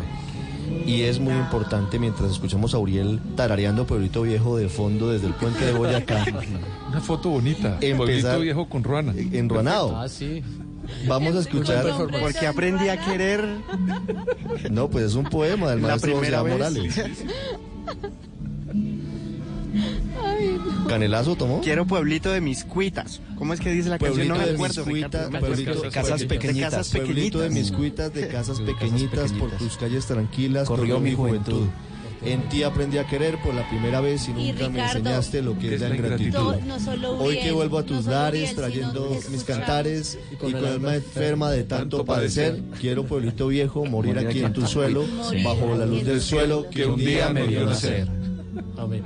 Ojalá recordemos siempre las letras del maestro José A. Morales. 4.13 minutos. María Camila Roa, que tiene el don de la ubicuidad, preparó este informe sobre el primer año de Iván Duque en la presidencia. Para esta segunda tanda de 365 días, el gobierno tiene metas puntuales, como retomar la fumigación aérea con glifosato para combatir la expansión de cultivos ilícitos en el país, mejorar la relación con el legislativo para poder aprobar importantes iniciativas como las leyes anticorrupción y las que hacen parte de la reforma a la justicia, también capturar e imponer sanciones ejemplarizantes a quienes abandonaron el acuerdo de paz, como Santrich, El Paisa e Iván Márquez, y seguir ejerciendo presión diplomática para que Maduro caiga. Pero también, y uno de los puntos principales de este gobierno es la reactivación económica, como lo ha dicho el presidente Iván Duque para el inicio de este segundo año. Aquí se necesita tener una agenda para llegar a los mercados, porque yo muchas veces escucho, sí, unas diatribas en el pasado de algunos sectores, todo en contra de los TLC, listo, ya pasó el momento de los discursos. La pregunta es, y por eso lo dije como candidato y lo hago como presidente, nosotros no vamos a iniciar nuevas negociaciones de tratados de libre comercio. Pero hay que aprovechar los que hay y hay que abrir los mercados que se necesitan, porque no que vamos a vivir de discurso. Nos toca abrir mercados, apreciados amigos. Cristian Rojas, director del programa de Ciencias Políticas de la Universidad de La Sabana, aseguró que el presidente Duque debe renovar su gabinete en este nuevo año para buscar un perfil más político, porque uno de los grandes problemas, según el analista, es que ha sido un gobierno muy técnico, que claro, es un componente importante, pero no suficiente para para gobernar con eficiencia. Nada de malo tiene ser un gabinete que incluya a los partidos que puedan hacer una coalición de gobierno, buscando a las personas que son idóneas para asumir esas carteras, hacer una alianza política, un gobierno político con sus partidos aliados, buscando a las personas que mejor puedan responder. Y de esa manera podría mejorar su relación con el Congreso. ¿Qué viene para este segundo año? El presidente Duque le apuntará a acercarse más al pueblo colombiano, pero aclarando que su principal objetivo será la gestión y no las promesas o gobernar a través de discursos. Los expertos consultados por Blue Radio aseguran que el presidente debe darle un vuelco a su gabinete y a su estrategia de comunicaciones. Indican como común denominador que la comunicación del gobierno debe apoyar la gestión presidencial para que dentro de un año, cuando cumpla dos años al frente de la Casa de Nariño, la favorabilidad del primer mandatario aumente por lo menos 15 puntos. María Camila Roa, Blue Radio. que llegan al alma, tantos que ya me alegraban cuando apenas decía mamá. Lo demás será bonito, pero el corazón no salta, como cuando a mí me cantan una canción colombiana. Una canción colombiana y suenan los tiples eh, colombianos, los tiples boyacenses a esta hora en el puente de Boyacá, así como la canción que estamos escuchando en esta transmisión especial Colombia Bicentenaria, 200 años de una nueva nación en Blue Radio donde le hemos hecho recorridos, hemos hecho, hemos llegado a distintos lugares y hemos eh, viajado por diferentes espacios del país para conmemorar justamente los 200 años de la batalla de Boyacá. María Camila, nosotros seguimos aquí. ¿Qué viene ahorita? ¿En qué estamos? Mientras suena la bella música de corbandas y como unos 40 niños cantando allí muy bonitos con su traje blanco y verde. Hermoso, sí, con camisita blanca, también con bufanda verde. Y ya estamos en lo que sería entonces, Uriel, el punto 7 de 8 puntos que tiene esta conmemoración de la batalla de Boyacá. Lo que sigue ahora es una ofrenda floral en homenaje a los caídos en la batalla de Boyacá. Vemos que la interpretación de, este, de, este, de esta canción no estaba en el programa oficial, que después de Pueblito Viejo venía inmediatamente la ofrenda floral, pero estamos disfrutando y vemos ya como incluso eh, cesa un poco la lluvia y la gente está disfrutando de lo que vemos. Uriel, esta banda, los que están entonando son ya hombres mayores eh, de la tercera edad con sus instrumentos, con una destreza impresionante, eh, entonando estos, estos cánticos o más bien esta melodía boyacense propiamente de esta tierra donde estamos. Yo quiero irme a esa tarima porque tengo el atuendo, tengo la ruana y el sombrero tal cual como ellos están vestidos tocando el tiple, la guitarra con estos sonidos del altiplano cundiboyacense. ¿Y cómo le va con el Sí, tiple a usted? Uy, pues eh, si con el canto no le canto a usted ni la tabla, pues imagínese con el tiple cómo me va. No le falta sino aprender No. a tocar el tiple. Tiene, tiene más oído un ojo, dicen por ahí. 4 de 18 minutos. Pedro, hablando del primer año del presidente Iván Duque en el poder, eh, María Camila Roa habló con algunos eh, analistas y académicos y ellos decían que el manejo de las relaciones con el Congreso han venido teniendo, claro, unos cambios importantes, pero que tal vez no se ha entendido el mensaje de la manera adecuada por parte de algunas personas cercanas al presidente. Y estamos en lo que siempre mencionamos, que representación política no implica mermelada.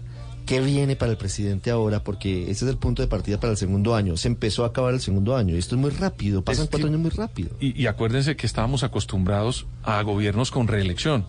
Este gobierno, después de 16 años, vamos a tener un gobierno de solo cuatro años. Entonces el tiempo va a pasar doblemente más rápido. ¿Qué creo yo que está sucediendo con el presidente Iván Duque? Él experimentó durante el primer año trabajar la agenda del centro democrático que fue el partido que lo eligió. La gente tiene que entender que cuando una persona gana las elecciones con unas banderas, pues lo primero que hace en su primer año o durante todo el gobierno es cumplir lo que prometió en esa campaña. Él intentó hacerlo, hubo cosas que funcionaron y otras no. El caso de la mermelada, a mí me parece que es un experimento importante para ver si por fin entendemos que los gobiernos tienen que manejarse por la representación política, pero no por el de la mermelada. Ese es un buen experimento. Y sin duda al presidente Iván Duque no le salió todo, pero le salieron las cosas importantes con ese esquema. Sacó el Plan Nacional de Desarrollo que, que si uno lo lee, Ricardo, en detalle, es casi un plan de gobierno, porque ahí metieron todo. Sí. Entonces, si eso le salió y le pasó sin mermelada y tiene una cantidad de proyectos que sacó, pues me parece que eso para él es importante.